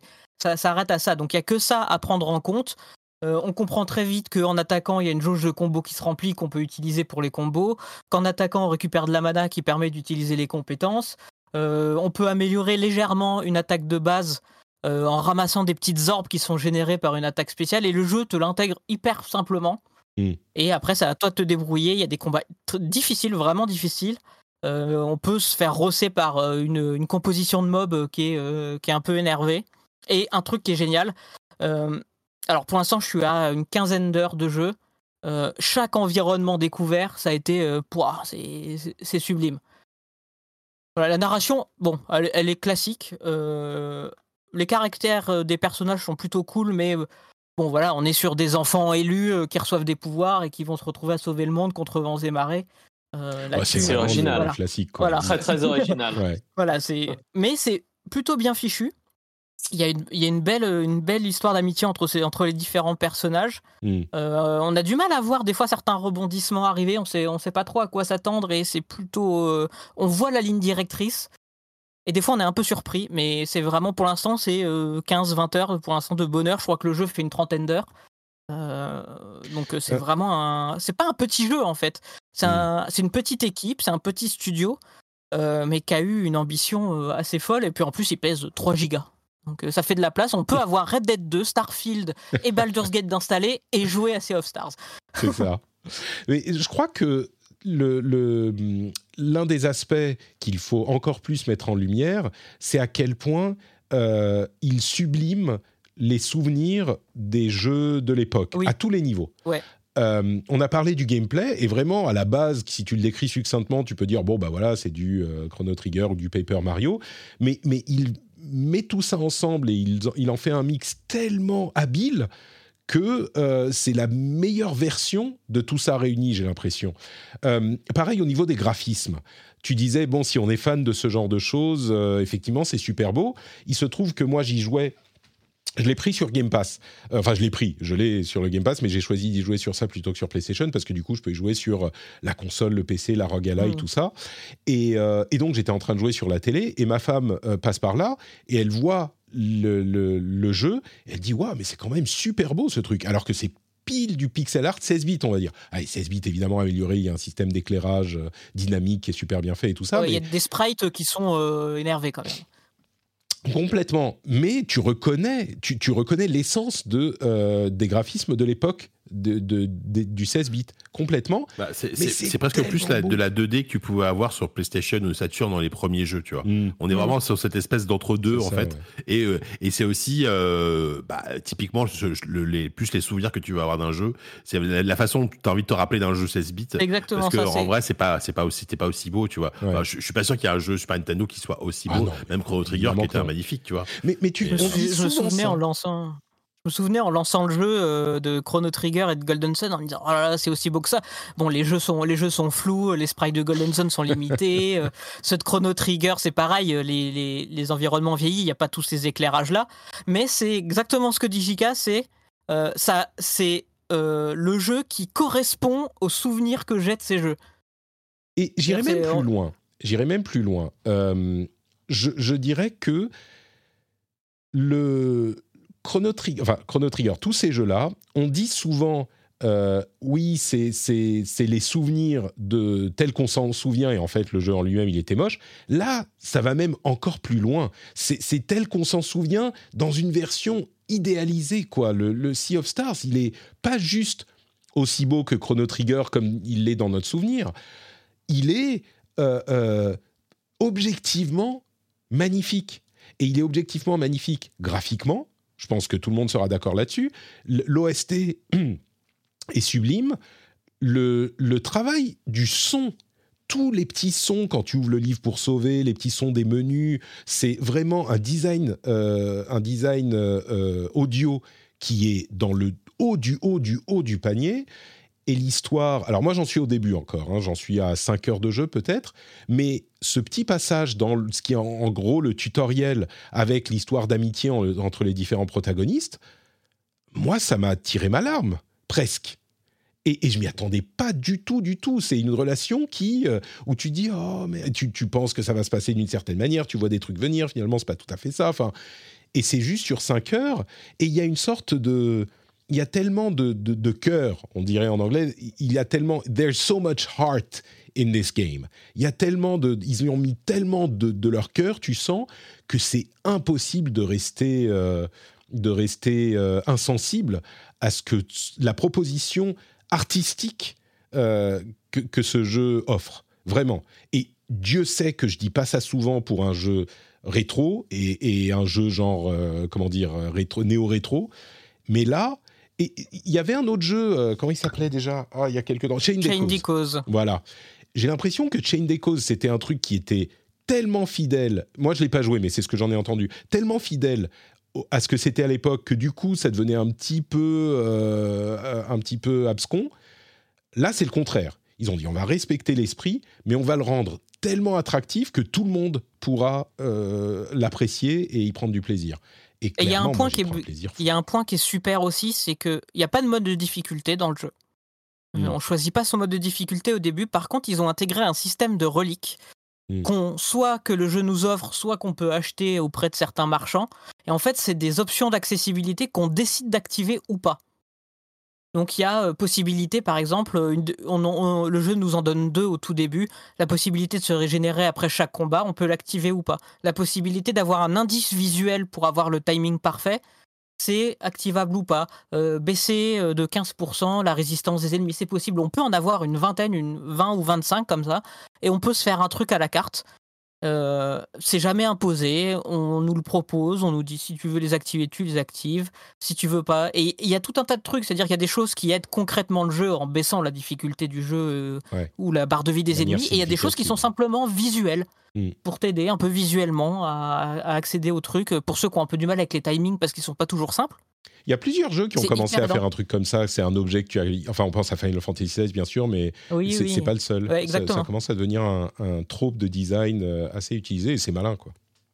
Bah oui, parce que les gens ils se font les trucs à la carte, ils sont pas obligés de tout prendre dans un mode de difficulté en disant bon bah moi je préfère avoir des combats difficiles, euh, Mm. mais euh, les jets de dés par exemple en parlant pour du Baldur's Gate 3, euh, bah je les je les réussis plus souvent. On peut se faire vraiment un truc comme on veut quoi, et ça c'est cool. Je suis, je suis Est-ce que- vraiment. est-ce que, est-ce que- Pardon, vas-y. Vas-y, vas-y, Jika. Non, c'est pas une question, c'est plus une conclusion, une observation globale sur. euh, eh, on en parlera après. Est-ce que, est-ce que 2023, c'est pas l'année du RPG, mais au sens très large? Parce que c'est quand même incroyable d'avoir des propositions comme Sea of Stars, comme Starfield. Alors, on verra ce que ça donnera, mais Ouais. voilà, euh, comme euh, comme Baldur's Gate, euh, comme Final Fantasy. Enfin, il y a vraiment eu des propositions de RPG cette année qui sont euh, la plupart extrêmement réussies. Zelda, alors oui, est-ce que c'est la RPG C'est un débat Bah, sans fin. Je ne sais pas. Est-ce que vous je avez sais pas des si c'est moins RPG que Final Fantasy, hein, tu vois, par exemple. Mais, C'est vrai. Cela dit, oui, c'est pas faux. Si on- mais, la question se pose FF16, pour Final Fantasy. mais c'est même oui, et, et, et, euh, plus, il y a- alors, je- tiens, j'aurais dû en parler dans la Gamescom. Putain, il y, a- il y a Broken Roads qui, qui, qui, qui, a l'air très prometteur dans son. C'est quoi Broken euh, Roads C'est un RPG à la Fallout, euh, à- dans, dans le style donc mélange de Disco Elysium et de Fallout. Pareil, les, les, les développeurs s'en cachent pas. Et ça se passe dans un monde austra- en Australie, en post-apo, euh, euh, en, en, isométrique. C'est- Ça a l'air super. Enfin, ça a l'air. J'y ai joué euh, une, une bonne demi-heure et voilà. Donc c'est pour dire que il y a des propositions de RPG à, à la- qui sont à la fois à qui sont pas, qui sont même à l'ancienne la plupart, la plupart, mais qui sont hyper réussies quoi. Clairement, il y a en tout cas de quoi faire si on aime les RPG, c'est assez indéniable. Euh, on a, moi, j'ai joué, on va dire, 5 heures environ, euh, comme je disais, à Sea of Stars. Je commence peut-être un tout petit peu à me demander si ça ne devient pas un peu répétitif. Euh, quand même, au bout de ce moment, encore une fois, euh, bon, il est dispo sur euh, Game Pass et PlayStation Plus Extra, donc si vous y avez accès, il n'y a pas de raison de se priver au moins pour voir un petit peu ce que ça donne. Mais Malo, toi qui es beaucoup plus loin, euh, je suis juste avant la partie de la, de la démo, en fait. Est-ce que ça, ça, ça devient un peu monotone ou est-ce qu'il y a des choses qui continuent à changer un petit peu le rythme? Qu'est-ce que tu en as pensé, toi? Une fois que c'est installé au bout de c- 5 heures, c'est c'est ça le jeu et voilà quoi. Si tu as joué à beaucoup de jeux de rôle de ce type-là, tu vas retrouver assez systématiquement les tropes euh, classiques du euh, il faut activer trois trucs, Mm. euh, accéder à la pièce, affronter le boss. Mais les- le fait qu'il y ait des environnements très différents, qu'il y ait à chaque fois des nouveaux personnages qui rentrent dans les intrigues, ça renouvelle un petit peu. Par exemple, les combats deviennent assez répétitifs parce que une fois que tu as compris le système, eh ben, tu l'appliques en fonction des situations et il y a peu de nouveautés. Ce qui change, c'est l'ajout d'un troisième personnage ou d'un quatrième. euh, à partir du moment où tu peux changer un petit peu la composition de ton équipe. Donc là-dessus, ça reste aussi répétitif que peut, que peut l'être un RPG de cette époque-là. Mm. Euh, par contre, ça se fait de façon très agréable. C'est-à-dire que si t'es pas gêné par te dire, bon, euh, j'ai fait basiquement le temple de l'eau, je vais au temple du vent et je vais avoir trois trucs à faire. C'est pas toujours les mêmes trois trucs, mais voilà, on est sur un trio de choses à activer, à désactiver, à battre, euh, à assembler. Euh, tu passes un super moment. Si tu dis, oh là, encore trois trucs euh, à activer, bon, ça me saoule, ça risque d'être long d'arriver au bout. D'accord. Bon, écoute, euh, j'ai envie. En plus, il y a des mini-jeux. euh, j'ai fait un petit peu de pêche qui m'a paru fun, alors que d'habitude, je suis pas tellement fan de la pêche. Il y a un vrai mini-jeu, je me souviens plus à quoi il sert. euh, oui, c'est la roulette. Ouais, c'est ça. Bon, bref, donc je vais continuer à, à jouer à Sea of Stars. J'espère, comme je veux continuer à jouer à Baldur's Gate et jouer à plein de trucs. Donc, euh, Et si tu veux l'acheter plutôt que. Enfin, si les gens veulent l'acheter plutôt que le, que le Game Pass ou le, ou le PS Plus, il est à 30-35 euros, je crois, le jeu. c'est ça. Voilà. Une On n'est pas d'euros sur, environ. sur une dépense euh, instancée. Et donc voilà pour les jeux auxquels on a joué ces derniers temps. Euh, Qu'est-ce qu'il y a d'autre dont je voulais parler? Tac, tac, tac. Je crois que c'est à peu près tout, donc on peut passer à la partie des news qui nous restent. Avant de conclure l'émission. D'abord, un truc qui m'a un peu fait écarquiller les yeux encore du côté de PlayStation, euh, ça commence à devenir une habitude, c'est l'augmentation du prix du PlayStation Plus qui sera implémenté euh, à partir de là dans quelques jours. Donc euh, si vous voulez acheter du PlayStation Plus, bah, n'hésitez pas trop longtemps. Ah ouais, Parce que- c'est pas, c'est pas une petite augmentation. Hein. Ouais. C'est Dans une ça. semaine, vous avez une semaine. une semaine. euh, en fait, le prix mensuel ne change pas, mais le prix annuel était vraiment celui qui pouvait être intéressant pour le PlayStation Plus. Et pour les trois euh, niveaux de PlayStation Plus différents, on passe de 60 euros à 72 euros, 99 euros, bon 100 euros à 126 euros et 120 euros à 152 euros. Donc on est sur une augmentation qui est allée de 15 à 25 à peu près, qui est... Enfin, en même temps, c'est peut-être euh, l'inflation sur euh, les 2021 à 2023, donc, à fin 2023, donc c'est peut-être justifié, mais ça me paraît quand même... euh, je, disais peut-être là encore, je suis, j'ai peut-être tendance à être un peu remonté contre, contre ce, genre de move de Sony ces derniers temps, mais je trouve que c'est une décision d'une société qui est tellement à l'aise sur son segment de cette industrie qui se disent bon, on s'en fout, on va rajouter des 25% à notre abonnement et, et voilà quoi. Qu'est-ce que vous allez faire? Euh, Vous, êtes sur on est, on est, on est les dominants de ce marché, donc euh, on s'en fout. Après, est-ce que- l'abonnement PS Plus est un vrai succès? Je- Honnêtement, c'est une vraie question. hein, Je ne sais pas. Euh, tu vois, au- autant tu as l'impression que n'importe qui a une Xbox a le Game Pass, tu vois, que, basiquement. Ce Autant les joueurs impression, PS5, mais ils, oui. ils sont, ils sont moins, euh, ils Bah, sont moins, euh, tu vois. C'est compliqué Moins de savoir puisque euh, sur les deux derniers bilans financiers, ils ne donnent plus le nombre d'abonnés au Mm. PlayStation Plus. L'impression qu'on avait, Ils ont arrêté de le donner. l'impression qu'on avait, c'est qu'il y avait autant d'abonnés, mais que ça rapportait plus parce qu'il y avait des abonnés qui étaient passés au extra ou au premium. Oui. Tu vois, donc Mm. euh, Sachant que le, le service reste le même. Parce que tu vois, Oui, oui. il, il- il t'annoncerait 15 euros d'augmentation, mais t'as, euh, je sais pas, bah, t'as Spider-Man 2 Day One euh, dans, dans- dans ton abonnement. Tu dis, ok, pourquoi pas. Là, euh, c'est difficile à, à justifier, quoi. Bah, disons que moi je trouve que la- l'abonnement, moi je suis content parce que j'avais profité de cette euh, erreur de, de, de- de programmation sur leur site qui m'a permis d'avoir genre 3 ans au prix normal alors que ça devait plus être possible. J'en ai profité dans la journée où c'était disponible, donc je suis abonné jusqu'en 2025, je m'en fous.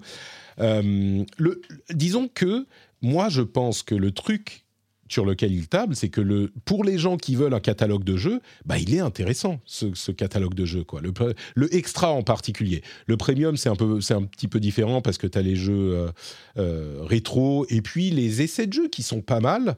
Euh, mais passer de 120 à 150 par an, c'est une dépense, quoi. C'est, une vraie considération. Je sais pas, c'est chacun qui va faire, qui va faire ses choix, évidemment.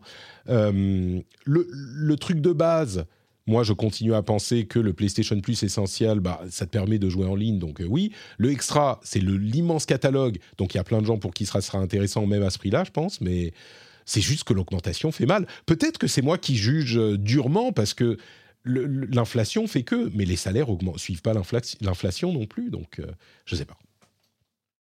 Disons Non, que dans six mois, aussi quand qu'ils ça sera tassé, euh, oui, pardon. Ils ont des coûts, des développements d'infrastructures, euh, des coûts, en- tu vois, c'est c'est c'est aussi conséquent. Donc effectivement, garder euh, garder les mêmes prix sur plusieurs années suite à tout le marché qui augmente partout, euh, c'est difficile. Maintenant, est-ce que euh, ils auraient pas pu trouver un truc un peu plus un équilibre, un peu plus euh, digeste hein, pour Mm. l'utilisateur final? Ça c'est Le Bah, c'est timing est, possible. vraiment pas terrible, c'est-à-dire qu'on t'annonce ça d'une semaine pour l'autre.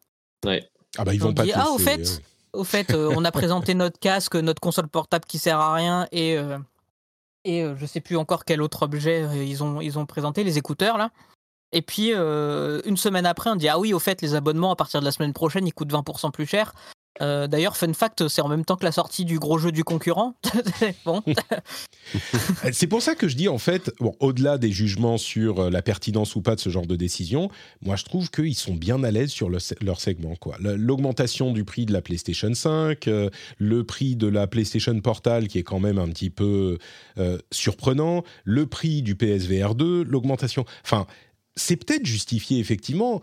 Mais quand on parle, parce que c'est au cœur de l'actualité, de euh, la question de la concurrence euh, de Xbox sur la marque PlayStation, moi je trouve que ce genre de décision, qu'elle soit justifiée ou pas, et ça peut-être qu'on pourrait en, en discuter, moi ça me paraît plutôt indiquer le fait que, bah oui, Sony est tranquille, quoi. Ils sont à l'aise. Ah Voilà. oui, ils sont, après, oui, euh, c'est vraiment, c'est. On a vendu 40 millions de machines, venez nous chercher, de toute façon, C'est un peu ça, ouais. Je on est tranquille, quoi. Ah, ça, ils sont pour cette génération-là, ils sont en position de dominance. Maintenant, ce que ce genre de euh, décision peut euh, influencer, ce sera quand on passera à la next gen, euh, parce que les gens vont se décider à passer sur la PS6 si elle sort un jour, ou pour la Xbox 2 euh, Hmm. Euh, euh, Series, SX Series, plus. voilà, ouais. Écoute, peut-être. Hein. Et On verra, on verra dans quelques années. On est déjà presque au milieu du cycle. hein. C'est, on n'a pas l'impression parce qu'on a eu que, que des jeux rétro compatibles et tout, mais euh, mais bon. À côté de ça, il y a Spider-Man 2 qui arrive dans deux mois et bon bah on va tous être sur Spider-Man 2, je pense. Bref, euh, et puis d'autres jeux ensuite. Euh, Aki, Aki, vous savez qui c'est Aki? Aki, c'est le nouveau Aki. personnage de euh, Street Fighter 6 qui va arriver le 27 septembre euh, dont on vient d'avoir un petit trailer. Et c'est une, euh, une élève de Fang qui fait du poison. Alors, bon, Street Fighter, pour ceux qui sont intéressés, ils auront peut-être déjà vu le trailer, mais elle est, comment dire, elle fait un style de kung-fu, genre euh, du serpent. Et je dois avouer qu'il y a des trucs qui m'ont moi-même. C'est genre la Crazy Lady, qui est un trope qui existe souvent, surtout dans les jeux de combat et dans la culture japonaise. Mais il y a des trucs où elle m'a presque mis mal à l'aise, genre euh, elle, euh, comment on dit, elle slithers sur le sol, elle, euh, elle glisse, Elle serpente. elle serpente. Bon bah voilà, sur sur le Elle, sol, elle rampe, oui, elle, elle serpente, rampe, ouais. elle serpente. Ouais, il y a des trucs, tu dis ouais, mais qu'est-ce que c'est que ça Mais c'est dégueulasse. Mais Même son design, elle, elle- elle a les bras super longs et tout, on dirait Slenderman, c'est, elle, est, elle est chelou. Son- Elle La, style est la sympa. femme anguille. Le, le, le, le seul, le, seul, le seul truc, c'est que son look est un peu exagéré avec ses cheveux. euh, je trouve ça euh, un peu, euh, un peu poussé. un style sinon, moi, exagéré bien- dans un jeu de combat, surprenant. Ah, c'est très original. Puis en plus, le kung fu, il y a tellement de variétés possibles que c'est sympa de voir un truc qui sort un peu de, de, de l'ordinaire, tu vois, la technique de l'homme ou, euh, ou la Ouais. technique de la menthe religieuse, on les voit à tous les coins de rue, mais ça, le serpent, c'est plus rare. Ouais. Donc voilà, elle arrive le 27 septembre et moi je l'attends déjà avec euh, sans doute un petit peu d'impatience. Euh, il y a également une autre info intéressante, c'est euh, que Baldur's Gate va finalement arriver sur Xbox Series euh, X en, enfin X et S en 2023. On l'évoquait un tout petit peu il y a quelques, bah, la semaine dernière avec Cassim, mais on a eu la confirmation que c'est en raison d'une décision exécutive de Phil Spencer qui a dit, contrairement à ce qu'on avait décidé pour la Xbox Series X et Xbox Series S, eh ben on autorise euh, les développeurs à ne pas avoir une parité totale de fonctions entre la S et la X, ce qui fait que Baldur's Gate peut être disponible sur Series avec toutes les fonctionnalités sur X, mais une fonctionnalité manquante sur S, c'est le split screen euh, en- en- en- sur l'écran. Donc on ne peut pas jouer à deux avec un écran splitté parce que la S, techniquement, n'en est pas vraiment capable. Sans doute une question de RAM euh, plus faible que sa grande sœur. Ouais. C'est alors pour c'est une bonne nouvelle évidemment parce que ça veut dire que Baldur's va arriver euh, sur sur Xbox. Je me demande si c'est pas le genre de truc qui peut dégénérer au bout d'un moment quoi. Si les développeurs vont pas dire ah ok c'est bon on peut euh, peut pas faire la même chose sur S. Bah, c'est un peu le problème aussi de, de, de rendre obligatoire les mêmes features sur les deux consoles alors qu'il y a clairement une différence de puissance. Euh, après, de ce que justement j'ai pu discuter avec des gens à la Gamescom euh, et tout ça, ça a été un vrai problème entre euh, l'Ariane et Microsoft. Il y a eu des, des- apparemment des échanges, enfin ça a été compliqué, la ça, ça a vraiment terni un peu leur relation. Et euh, le truc c'est que l'Ariane ils sont en position de force aujourd'hui euh, par rapport au succès du jeu. Mm. Euh, donc en fait ce serait vraiment l'Ariane apparemment qui aurait globalement imposé le truc en disant si vous voulez le, si vous voulez sur Xbox, il faut faire ça. Et après des longs, apparemment de longues négociations, voilà, Microsoft a fini par céder quoi. Ah bah, effectivement Alors, face au succès. Mais ce que je veux dire, c'est que c'est n'importe quel développeur peut, proba- proba- probablement pas se permettre euh, ça parce qu'aujourd'hui ils sont en position de force l'Ariane. Alors est-ce que c'est pas le cas de, de plein de développeurs. est-ce que c'est autorisé uniquement pour l'Ariane ou est-ce que la règle de développement Xbox a changé? On verra. On verra. C'est en fonction de l'intérêt d'Xbox dans l'affaire. hein. De toute façon, Voilà, ils ont tout intérêt à laisser Évidemment. Baldur's Gate sortir en se Mm. débarrassant pour la S d'une fonctionnalité qui, de toute façon, va concerner 3% des gens qui vont jouer au jeu. En plus. Euh, donc, dans la majorité des cas, les gens qui vont y jouer sur S, ils vont y jouer tout seuls, en ligne avec des potes. Finalement, c'est un petit sacrifice par rapport aux bénéfices qu'ils vont tirer de pouvoir sortir sur la console. Donc, euh, Sauf qu'ils compromettent leurs principes, tu vois. La, la S et la X n'ont plus la parité a pas de principe dans le business. hein. Ouais, c'est sûr. Euh, et euh, je voudrais mettre en avant un euh, thread Twitter de, de, de, Aliona Baranova, qui est une actrice et une performance director sur Bal- Baldur's Gate 3. Il y a un truc qui est vraiment choquant, surprenant, plaisant dans le jeu, c'est que tous les dialogues ont des personnages qui semblent être vivants dans le dialogue. Il n'y a, pas de... Alors, c'est beaucoup de chant contre chant, mais ils sont tous en train de bouger un petit peu, de faire des petits, euh, des petits mouvements, des petits gestes de bras, des petits... Et je me disais, mais est-ce que... Comment est-ce qu'ils ont fait pour faire ça quoi? Parce qu'il y a des centaines et des centaines et des centaines d'heures de dialogue. Euh, est-ce c'est- ça peut pas être scripté? Ça peut, Comment ils ont fait? Et son thread confirme comment ça s'est passé. Il y a 250 acteurs quasiment, et ils ont tous été pas juste, euh, ils ont pas juste enregistré leur voix, mais ils ont mocap, motion capturé, donc capturé les mouvements de tout le monde pour tous les dialogues. Mais c'est incroyable, c'est la tête qui explose quoi. Et donc elle explique tout, comment ça se passe dans le dans le thread, Euh, et, c'est pour ça que ça fonctionne tellement bien. J'aurais jamais cru de ma vie que un studio allait avoir tellement autant d'ambition quoi qu'ils allaient enregistrer les les mouvements. En plus juste pour des scènes de dialogue où les deux sont l'un en face de l'autre tu pourrais dire bon ça va le mouvement c'est pas grave euh, tu peux euh, tu peux juste faire un petit script faire bouger un peu les bras un peu les sourcils et puis c'est fini. Non. Voilà, type euh, l'animation dans les boutiques de Final Fantasy XVI. tu vois ouais. même pas le bout de la main Alors avec ça, le c'est bras le- qui se tend. Bah ouais, ouais. Ça, c'est le, pi- le, le bas du panier, mais effectivement, ouais, c'est ce qu'on pourrait attendre pour un, tru- pour un jeu comme ça.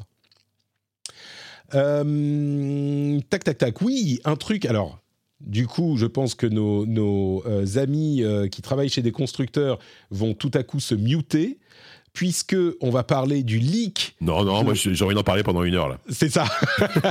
Bon, du Allez, à leak tout à l'heure. du Lenovo Go. Lenovo, Lenovo Legion Go. Alors, c'est quoi cette machine? Elle devrait être officiellement présentée euh, bah, là dans, quelques jours, peut-être demain.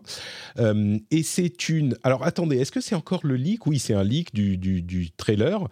Euh, c'est en fait une sorte de un nouvel entrant dans cette catégorie de produits qui est PC portable, PC console, donc Steam Deck, euh, ROG Ally, bon, avec un form factor de Switch. Et Lenovo rentre dans la, dans la bataille avec une machine qui a l'air d'être assez comparable à euh, la, la, la, la ROG Ally euh, que j'ai là, que j'aime que j'aime bien comme vous le savez, et qui a donc un PC portable avec un processeur puissant et des manettes. La, la grosse différence, on va dire, c'est les manettes détachables comme pour une Switch. Je suis pas certain de l'intérêt de ce truc précis, mais bon, pourquoi pas. On a un, un stand sur euh, l'écran restant qui nous permet d'y jouer en le posant sur la table et en ayant les deux manettes euh, dans les mains. Why not? Euh, C'est un grand écran de 8,8 pouces, donc euh, je pense le plus grand de toutes ces, bestioles. Euh, le prix devrait être de 800 euros, comme la ROG Ally.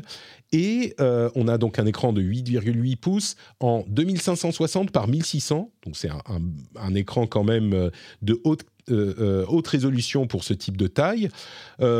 Après, c'est un AMD Ryzen Z1 Extreme, euh, donc un processeur qui est sur la ligne de, de- ce qu'on voit ailleurs. Euh, les fonctionnalités, le, le- gros truc que j'attends en fait, moi, c'est la durée de vie de la batterie, évidemment. C'est un truc qui tourne sous Windows 11, donc il y a deux éléments à, surveiller. Euh, la durée de vie de la batterie et puis la facilité d'utilisation du truc au niveau logiciel. Donc on verra tout ça quand on l'aura eu entre les mains. Euh, mais je suis, je suis très curieux de la voir. Bon, évidemment, euh, j'ai déjà acheté, dépensé beaucoup d'argent dans cette catégorie, donc je pense pas aller me payer en plus une euh, Legion Go, même si, entre guillemets, c'est pour le boulot. Mais, euh, mais c'est encore au-delà du produit lui-même qui a l'air intéressant. Euh, c'est surtout une euh, confirmation de, du succès ou de l'engouement des constructeurs pour cette catégorie de produits euh, qui est vraiment un, gros succès de ces deux, trois dernières années. Alors, ça ne se vend pas à des millions et des millions d'exemplaires comme les, les consoles, mais pour les gens qui veulent des bestioles portables sur, qui peuvent jouer à tous leurs jeux PC, bah moi, par exemple, comme je disais, la raison pour laquelle j'ai lancé... euh, j'ai lancé euh, Sea of Stars sur Xbox, c'est que je peux installer euh, également ça bon, sur mon PC, mais surtout sur mon Ally, qui me permet d'y jouer si je suis dans l'avion, si je suis en balade, etc. Donc, euh, donc voilà, c'est une, euh, une machine qui a une, euh, une, une- comment dire, qui rentre dans cette catégorie et qui la valide encore une fois. Euh, plus d'infos très très bientôt. J'ai une petite news, si jamais on a le temps de l'intégrer rapido, Vas-y, vas-y. Qui concerne euh, Mimimi Games. Ah oui, Je sais qui pas a si fait vous connaissez. Mimimi sais, Games, oui. Mm. qui a développé Shadow Tactics, Desperados 3 et Shadow Gambit. Shadow, Shadow Gambit, ouais, qui va sortir. Ouais, euh, qui sont des euh, commandos-like euh, que je trouve excellents. Euh, J'ai eu la chance de tester les deux derniers jeux du studio, qui a annoncé cette semaine que euh, une fois qu'ils auront fini le support de Shadow Gambit, euh, ils fermeront le studio. Alors il n'y a pas de difficulté économique. Ils, se- ils- en gros, ils disent juste qu'ils sont épuisés par ces projets successifs et que ils préfèrent arrêter là avant de, avant de, avant de péter tout simplement. Mm. C'est avant de partir en, en burn-out. Donc c'est un peu une triste nouvelle parce que leur, c'était un peu les derniers représentants de ce genre de jeu. Il n'y en a pas beaucoup qui font ça. Et euh, on a appris la nouvelle peu de temps finalement après la sortie de Shadow Gambit qui est sortie il y a euh, 15 jours. Quoi. C'est ça. Bah, vaut peut-être mieux s'arrêter et être content de ce qu'on a fait euh, plutôt que de continuer jusqu'à ce que Mm. ça casse. hein. C'est une décision courageuse parce que c'est vrai que le nombre de bah, on le sait, hein, le nombre de gens, de, de gens qui, qui se crament euh, complètement euh, en termes de burn, de, de, de crunch, etc. Tu vois, c'est voilà. Après, ce sera curieux de voir ce qui va se passer ensuite. Est-ce que les gens qui ont fait ce studio vont euh, lancer des projets, euh, je sais pas, solo, indé, etc. euh, Est-ce qu'ils vont quitter l'industrie? J'espère pas parce que c'est un studio qui est, qui est bourré, qui a l'air d'être bourré de talent, quoi. Et euh, donc ouais, ouais, ouais, c'est. Je peux imaginer, je peux imaginer que les, les développeurs, certains euh, voudront quitter l'industrie, c'est possible. Certains iront dans des grosses structures où ils ont peut-être un petit peu plus de, Ouais. euh, Peut-être. tu vois, c'est moins stressant et puis tu as un salaire tranquille qui tombe, enfin tranquille, tu as un salaire qui tombe à la fin du mois et tu sais sur quoi t'es, t'es sur des rails. Je suis sûr qu'il y en a d'autres qui vont re- se relancer dans l'aventure indé, tu vois, ils sont combien? Une vingtaine, Oui. une trentaine? Ils sont une quarantaine, je crois. en tout, quarantaine. euh. Je Mm. doute que tous, euh, qu'on retrouve plus aucun nom, quoi. Mais bon. On, on va avoir, on va avoir un commando like en pixel art indé euh, fait par des anciens de Mimimi clair. d'ici un an. Ouais, euh, voilà. Euh, quelques news en plus. Euh, Kaby Lame, vous connaissez certainement Kaby Lame, eh bien, il devient un perso de Fortnite, ça devient un skin de Fortnite. Et, et vraiment, j'en parlais dans le rendez-vous tech, c'est. Vraiment, c'est un monde qui me dépasse. C'est vrai. qui est Kaby et je sais pas C'est ce que c'est c'est ce euh, monsieur qui faisait souvent. euh, il montrait une vidéo avec une sorte d'astuce qui était complètement abscon et lui, il, il simplifiait le truc en faisant à Ah, chaque fois à la lui. fin des vidéos. Mais oui. c'est Ah, mais il est trop bien ce mec. Mais ouais, il est fantastique. Et voilà, ma bah, femme, euh, ma, ma- ma femme regarde en boucle ses vidéos de ce gars et. euh, Ah ouais. ah, il, il a hurlé de rire. Il a hurlé de rire. Il est Ah ouais, oui, il est marrant, il a une, il a une, il a une tête, à- il, a, il a un peu une tête de Mr Bean, tu vois, c'est c'est ça. Hein, Un petit peu, ouais. Oui, oui. Et donc, il devient une skin dans Fortnite. Et du coup, euh, moi, ce que ça m'a, ce que ça m'a évoqué, c'est vraiment, euh, tu vois, pour les influenceurs aujourd'hui, la, la consécration, c'est, euh, c'est pas d'avoir euh, la- un contrat avec Dior ou bon, encore que évidemment, mais tu Je vois, crois c'est que lui, il plutôt. a eu un contrat avec un couturier. Il me semble avoir vu des Ah pubs. euh, C'est fou quand Oui. même. D'accord. C'est dingue. hein. Bon, c'est, c'est des influenceurs, c'est pas les gens qui viennent de Twitch, hein, c'est TikTok. Donc, oui, c'est TikTok. Là. ne nous, ne nous trompons pas. Il a- Euh, je, je regardais sa page Wikipédia, il a 162 millions de followers. Ouais. Donc euh, clairement, euh, bonne chance pour avoir ça sur Twitch. C'est ça. Euh, Nicki Minaj arrive. Alors, Nicki Minaj devient un. Excusez-moi, euh, je corrige. opérateur. Ka- Kaby Lane, je, le- je- excusez-moi, Camélia, en fait, je le connais pas du tout. Je viens de le googler, c'est pas du tout lui auquel je pensais. Ah, Donc, vraiment, je suis complètement largué. Donc, euh, Ok, c'est bien. gars, bon, bah, mais, écoute, tu vas pouvoir le découvrir. Voilà, c'est ça. Euh, Nicki Minaj arrive dans Call of Duty. Alors, c'est pas la première fois que quelqu'un du monde du rap est dans Call of Duty. Il y a notamment euh, Snoop Dogg euh, qui est un opérateur depuis un bon moment. Mais euh, voilà, donc Nicki Minaj est un opérateur de Call of Duty. Elle arrive dans pas longtemps. Enfin, elle est dans Modern Warfare 2 et Warzone 2. Donc euh, voilà, Le voilà. bien, c'est que dans un jeu comme ça, être tout rose, c'est un avantage. Ouais, ouais, je pense que bon. Mais mais c'est si tu es vraiment suffisamment bon pour t'en foutre d'être euh, hyper visible sur la carte, tu vois. C'est c'est presque un comment on dit un flex de jouer Mickey- Nicki Minaj. Euh, et euh, Lara Croft arrive aussi dans Call of Duty. Alors vraiment, c'est le, le- c'est vraiment devenu le monde des, des opérations à licence. Bon, il y avait bien un Teenage Mutant Ninja Turtles dans, dans Street Fighter, donc bon, je sais pas si c'est une bonne ou une mauvaise chose. Sans doute ni l'un ni l'autre. Euh, Assassin's Creed Jade, vous savez, c'est le projet euh, Assassin's Creed en Chine qui euh, est sur mobile. Et on a eu un trailer pour une nouvelle, c'est une nouvelle open beta, je crois. Les amis, c'est hyper beau. Alors c'est développé par un autre studio, c'est Level Infinite. Je crois que c'est pas Ubi qui fait ça directement. Mais franchement, tu me dirais ça sort sur PS4, voire ça sort sur PS5. Je veux dire ah ouais d'accord c'est pas mal bon un peu un peu old gen mais même il y a des passages euh, c'est hyper hyper beau c'est dingue. Euh, après il faudra voir c'est un free to play donc il faudra voir si c'est sympa ou pas. En sachant Ouais, que voilà. Level, Level C'est quoi le Infinite, c'est modèle, c'est quoi le le, gameplay euh, c'est le label édition mondiale de Tencent. Voilà, c'est Ouais. ça. C'est eux Donc, qui développent euh, par exemple, euh, je crois, le, le- le jeu Delta Force, là, enfin le FPS Delta Force qui revient.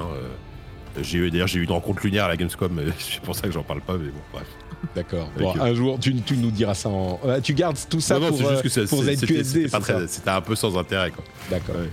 En fait, c'est- c'est ce genre de moment, je sais pas si en tant que journaliste, juste bah, Malo, tu peut-être que t'as connu, où t'arrives pour voir un jeu, donc tu t'as aucune info, tu ne sais rien, et là on te met devant un mec et qui te dit bah en fait c'est une interview. T'es- pas au courant. Ah oui, oui, ça m'est arrivé, oui. T'es là, t'es à poil, t'as à peine vu un trailer, tu Ouais, sais ça pas quoi lui raconter, et t'es censé avoir 30 minutes, tu te dis mais qu'est-ce que je vais dire quoi? Donc voilà, je me suis retrouvé là de- devant, euh, devant deux personnes euh, de, de chez, de chez eux, euh, enfin une, deux personnes dont un interprète chi- chinois, chinois anglais en plus, tu vois, donc c'était J'ai j'ai eu, eu plus vicieux que ça. J'ai eu une année une- un rendez-vous pour voir Record, dont j'avais pas Oui, du tout entendu ouais, bien sûr, parler à l'époque. euh, j'avais avant la Gamescom et je me suis retrouvé face à Keiji Inafune qui était là Ah oui, parce qu'il participait au projet. À qui il fallait que je pose des questions Je- Oui. euh, C'est-à-dire que c'était le dernier rendez-vous de la semaine. Je me suis endormi pendant la presse parce que j'étais éclaté. c'est horrible ça. Euh, je pouvais plus lutter. Il était 9h30 quand, du quand matin. on te colle une interview alors que c'était pas prévu, c'est. Je pouvais plus lutter, je me suis retrouvé en face de lui, oh c'était infernal. Donc finalement, je crois qu'on a parlé de Megaman et c'est tout. Oui, c'est ce que j'allais dire. J'allais dire, t'aurais pu nous parler de Megaman en fait. J'ai pas parlé de Mighty Number 9 parce qu'on serait parti, ce serait parti en pugilat. Non, Oula, oula, oula. Vous n'avez pas honte. Oui, oui. Vous, vous n'avez pas honte, c'est ça qu'il fallait dire. Oui, c'est ça, vous n'avez pas honte, monsieur. Mais c'était, euh, voilà, c'est exactement ces trucs-là où on se retrouve en interview avec des gens qu'on connaît pas forcément ou on n'est pas préparé du tout. Bah, Et on Keiji se dit, Inafune, qu'est-ce encore, que t'as de la dire chance. Hein. C'est, Oui, euh, ouais, tu vois, c'est, c'est, c'est mieux que de tomber sur le développeur leur random euh, dont t'as jamais entendu parler. et, euh, Bah, Delta Force, c'était ça, on va voir. Ouais. Euh, Warframe, il y a un nouveau, euh, il y, a- la Tenocon qui a eu lieu euh, il y a pas longtemps avec euh, des nouvelles extensions, des nouveaux Warframe, enfin des nouvelles frames, un truc avec euh, 1999 genre Warframe style 1999, mais surtout ils ont annoncé l'arrivée d'une version iOS qui est entièrement, en fait c'est vraiment le jeu complet qui est euh, sur iOS, qui arrive, euh, je ne sais plus quand, mais bon, il arrive sur iOS. Les fans de Warframe, vous serez contents et vous pourrez jouer avec du cross-save, etc., cross-progression, etc. Donc, euh, vous pourrez jouer à Warframe sur votre iPhone. Euh, et puis enfin, il y a un Nintendo Direct. euh, Peut-être que certains d'entre vous nous attendez qu'on en parle. Nintendo Direct là dans deux heures, euh, donc Oui. passera après, avant la publication de l'émission, puisqu'on publie plus tard euh, pour être raccord avec le NDA de, de- de l'autre jeu là, mais euh, qui, dont on va pas pouvoir parler. Donc euh, bon bah c'est Mario euh, Wonder, on en parlera la semaine prochaine. Je pense qu'on est assez certain que ce qu'on va en dire, c'est bon bah je veux jouer à Mario Wonder quoi, mais mais on verra. Oui, Comme tous les autres Mario, ça. en fait. Ouais, donc c'est ça, sert pas à grand chose. C'est voilà, voir le pas Nintendo- besoin de. Le Nintendo Direct, ouais, on, on va y jouer de toute façon. Mais je vais le regarder. C'est normalement c'est l'heure du, du bain, mais on va décaler un peu le bain pour pouvoir le regarder avec les enfants. Je pense que. tu Bah oui, et tes enfants, il faut qu'ils voient Mario et l'éléphant. Bah oui. Bah, bien voilà. sûr, C'est bien sûr. La meilleure transformation de l'histoire de Mario, évidemment.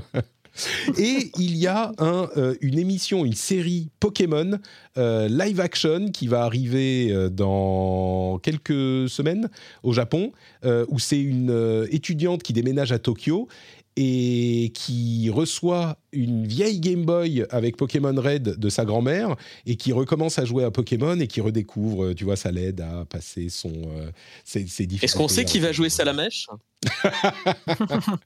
Bon, écoute, euh, c'est une live action. Je pense que ils vont. Tu vas recevoir le mail pour te proposer le rôle très bientôt avec Oh, un essayage pour le costume. Malheureusement, avec ton, ton, ton actualité personnelle, tu vas devoir refuser parce que tu seras occupé, mais c'est dommage.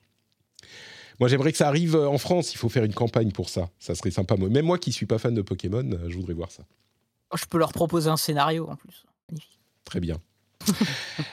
Merci à tous les trois, j'allais dire tous les quatre, mais tous, tous les quatre, tous les cinq. Euh, Ça a été finalement bien long et on va encore y ajouter euh, beaucoup de choses puisqu'il y Ouais. a le- Est-ce que ça va pas être le rendez-vous jeu le plus long là en C'est rajoutant le possible. segment euh, Ah oui, les- le le segment de des 40 étoiles. minutes là, C'est possible, Ouais. c'est possible. J'espère que ça vous aura plu tout de même. Euh, on va se quitter en proposant à chacun de nos invités de nous dire où on peut les retrouver. Jika, où es-tu quand tu n'es pas à la Gamescom? Yes, bah écoute, euh, je serai dans le prochain ZQSD qu'on enregistre, si tout va bien, la semaine prochaine. On va pouvoir justement parler de la Gamescom, revenir en long, en large euh, sur, sur tout ça, des anecdotes absolument croustillantes, j'espère. Et, euh, et on va probablement parler de... On va pas parler de Baldur's Gate parce qu'on on- on va enregistrer un segment à part avec Sophie, je pense, sur, sur Baldur's Gate. C'est possible qu'on parle de Starfield, c'est possible qu'on parle de Blasphemous, enfin on verra.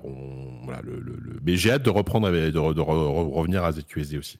Enfin, La grande question sur Starfield, la seule qui compte, c'est est-ce qu'il tourne sur Rogue Ally? Ah bah, C'est- compte sur moi pour essayer dès que possible. Malo, où te retrouve-t-on? Twitter, comme d'habitude, et euh, à peu près tous les réseaux sociaux en- actuellement en bêta. Mhm. Euh, je suis partout, sinon bah, euh, dans Total Jeux Vidéo, euh, sur JV, sur Clubic, et euh, de temps en temps sur Actu Gaming euh, pour quelques petites piges de dépannage. Magnifique. Et Dany, est-ce que tu es encore actif sur euh, l'internet? Euh, bah, Twitter, @notdany, très peu actif, mais je regarde les news euh, des personnes que je suis euh, très très régulièrement. Euh, et donc c'est comme ça que je reste en contact indirectement avec euh, avec JK et, et toi évidemment en plus des contacts IRL.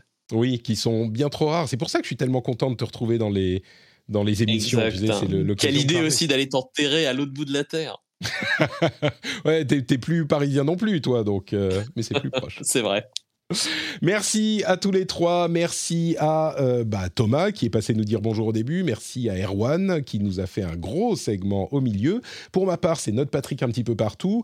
Tous les liens sont dans les notes de l'émission le Discord, le Twitch, le euh, YouTube pour les replays. Et euh, le replay d'ailleurs du Community Clash qu'on va faire tout de suite sera, sur, euh, le, sera disponible après l'émission sur le replay sur YouTube. Donc vous pouvez aller voir ça pour voir si je suis vraiment bon ou vraiment mauvais sur euh, Overwatch. Spoiler, je suis vraiment mauvais. Et bien sûr, le lien vers patreon.com slash pour soutenir l'émission. Je vous souhaite une excellente semaine. Ne vous faites pas trop mal au pouce en jouant à tous les jeux auxquels il faut jouer. Et on se retrouve la semaine prochaine. Bisous, bisous.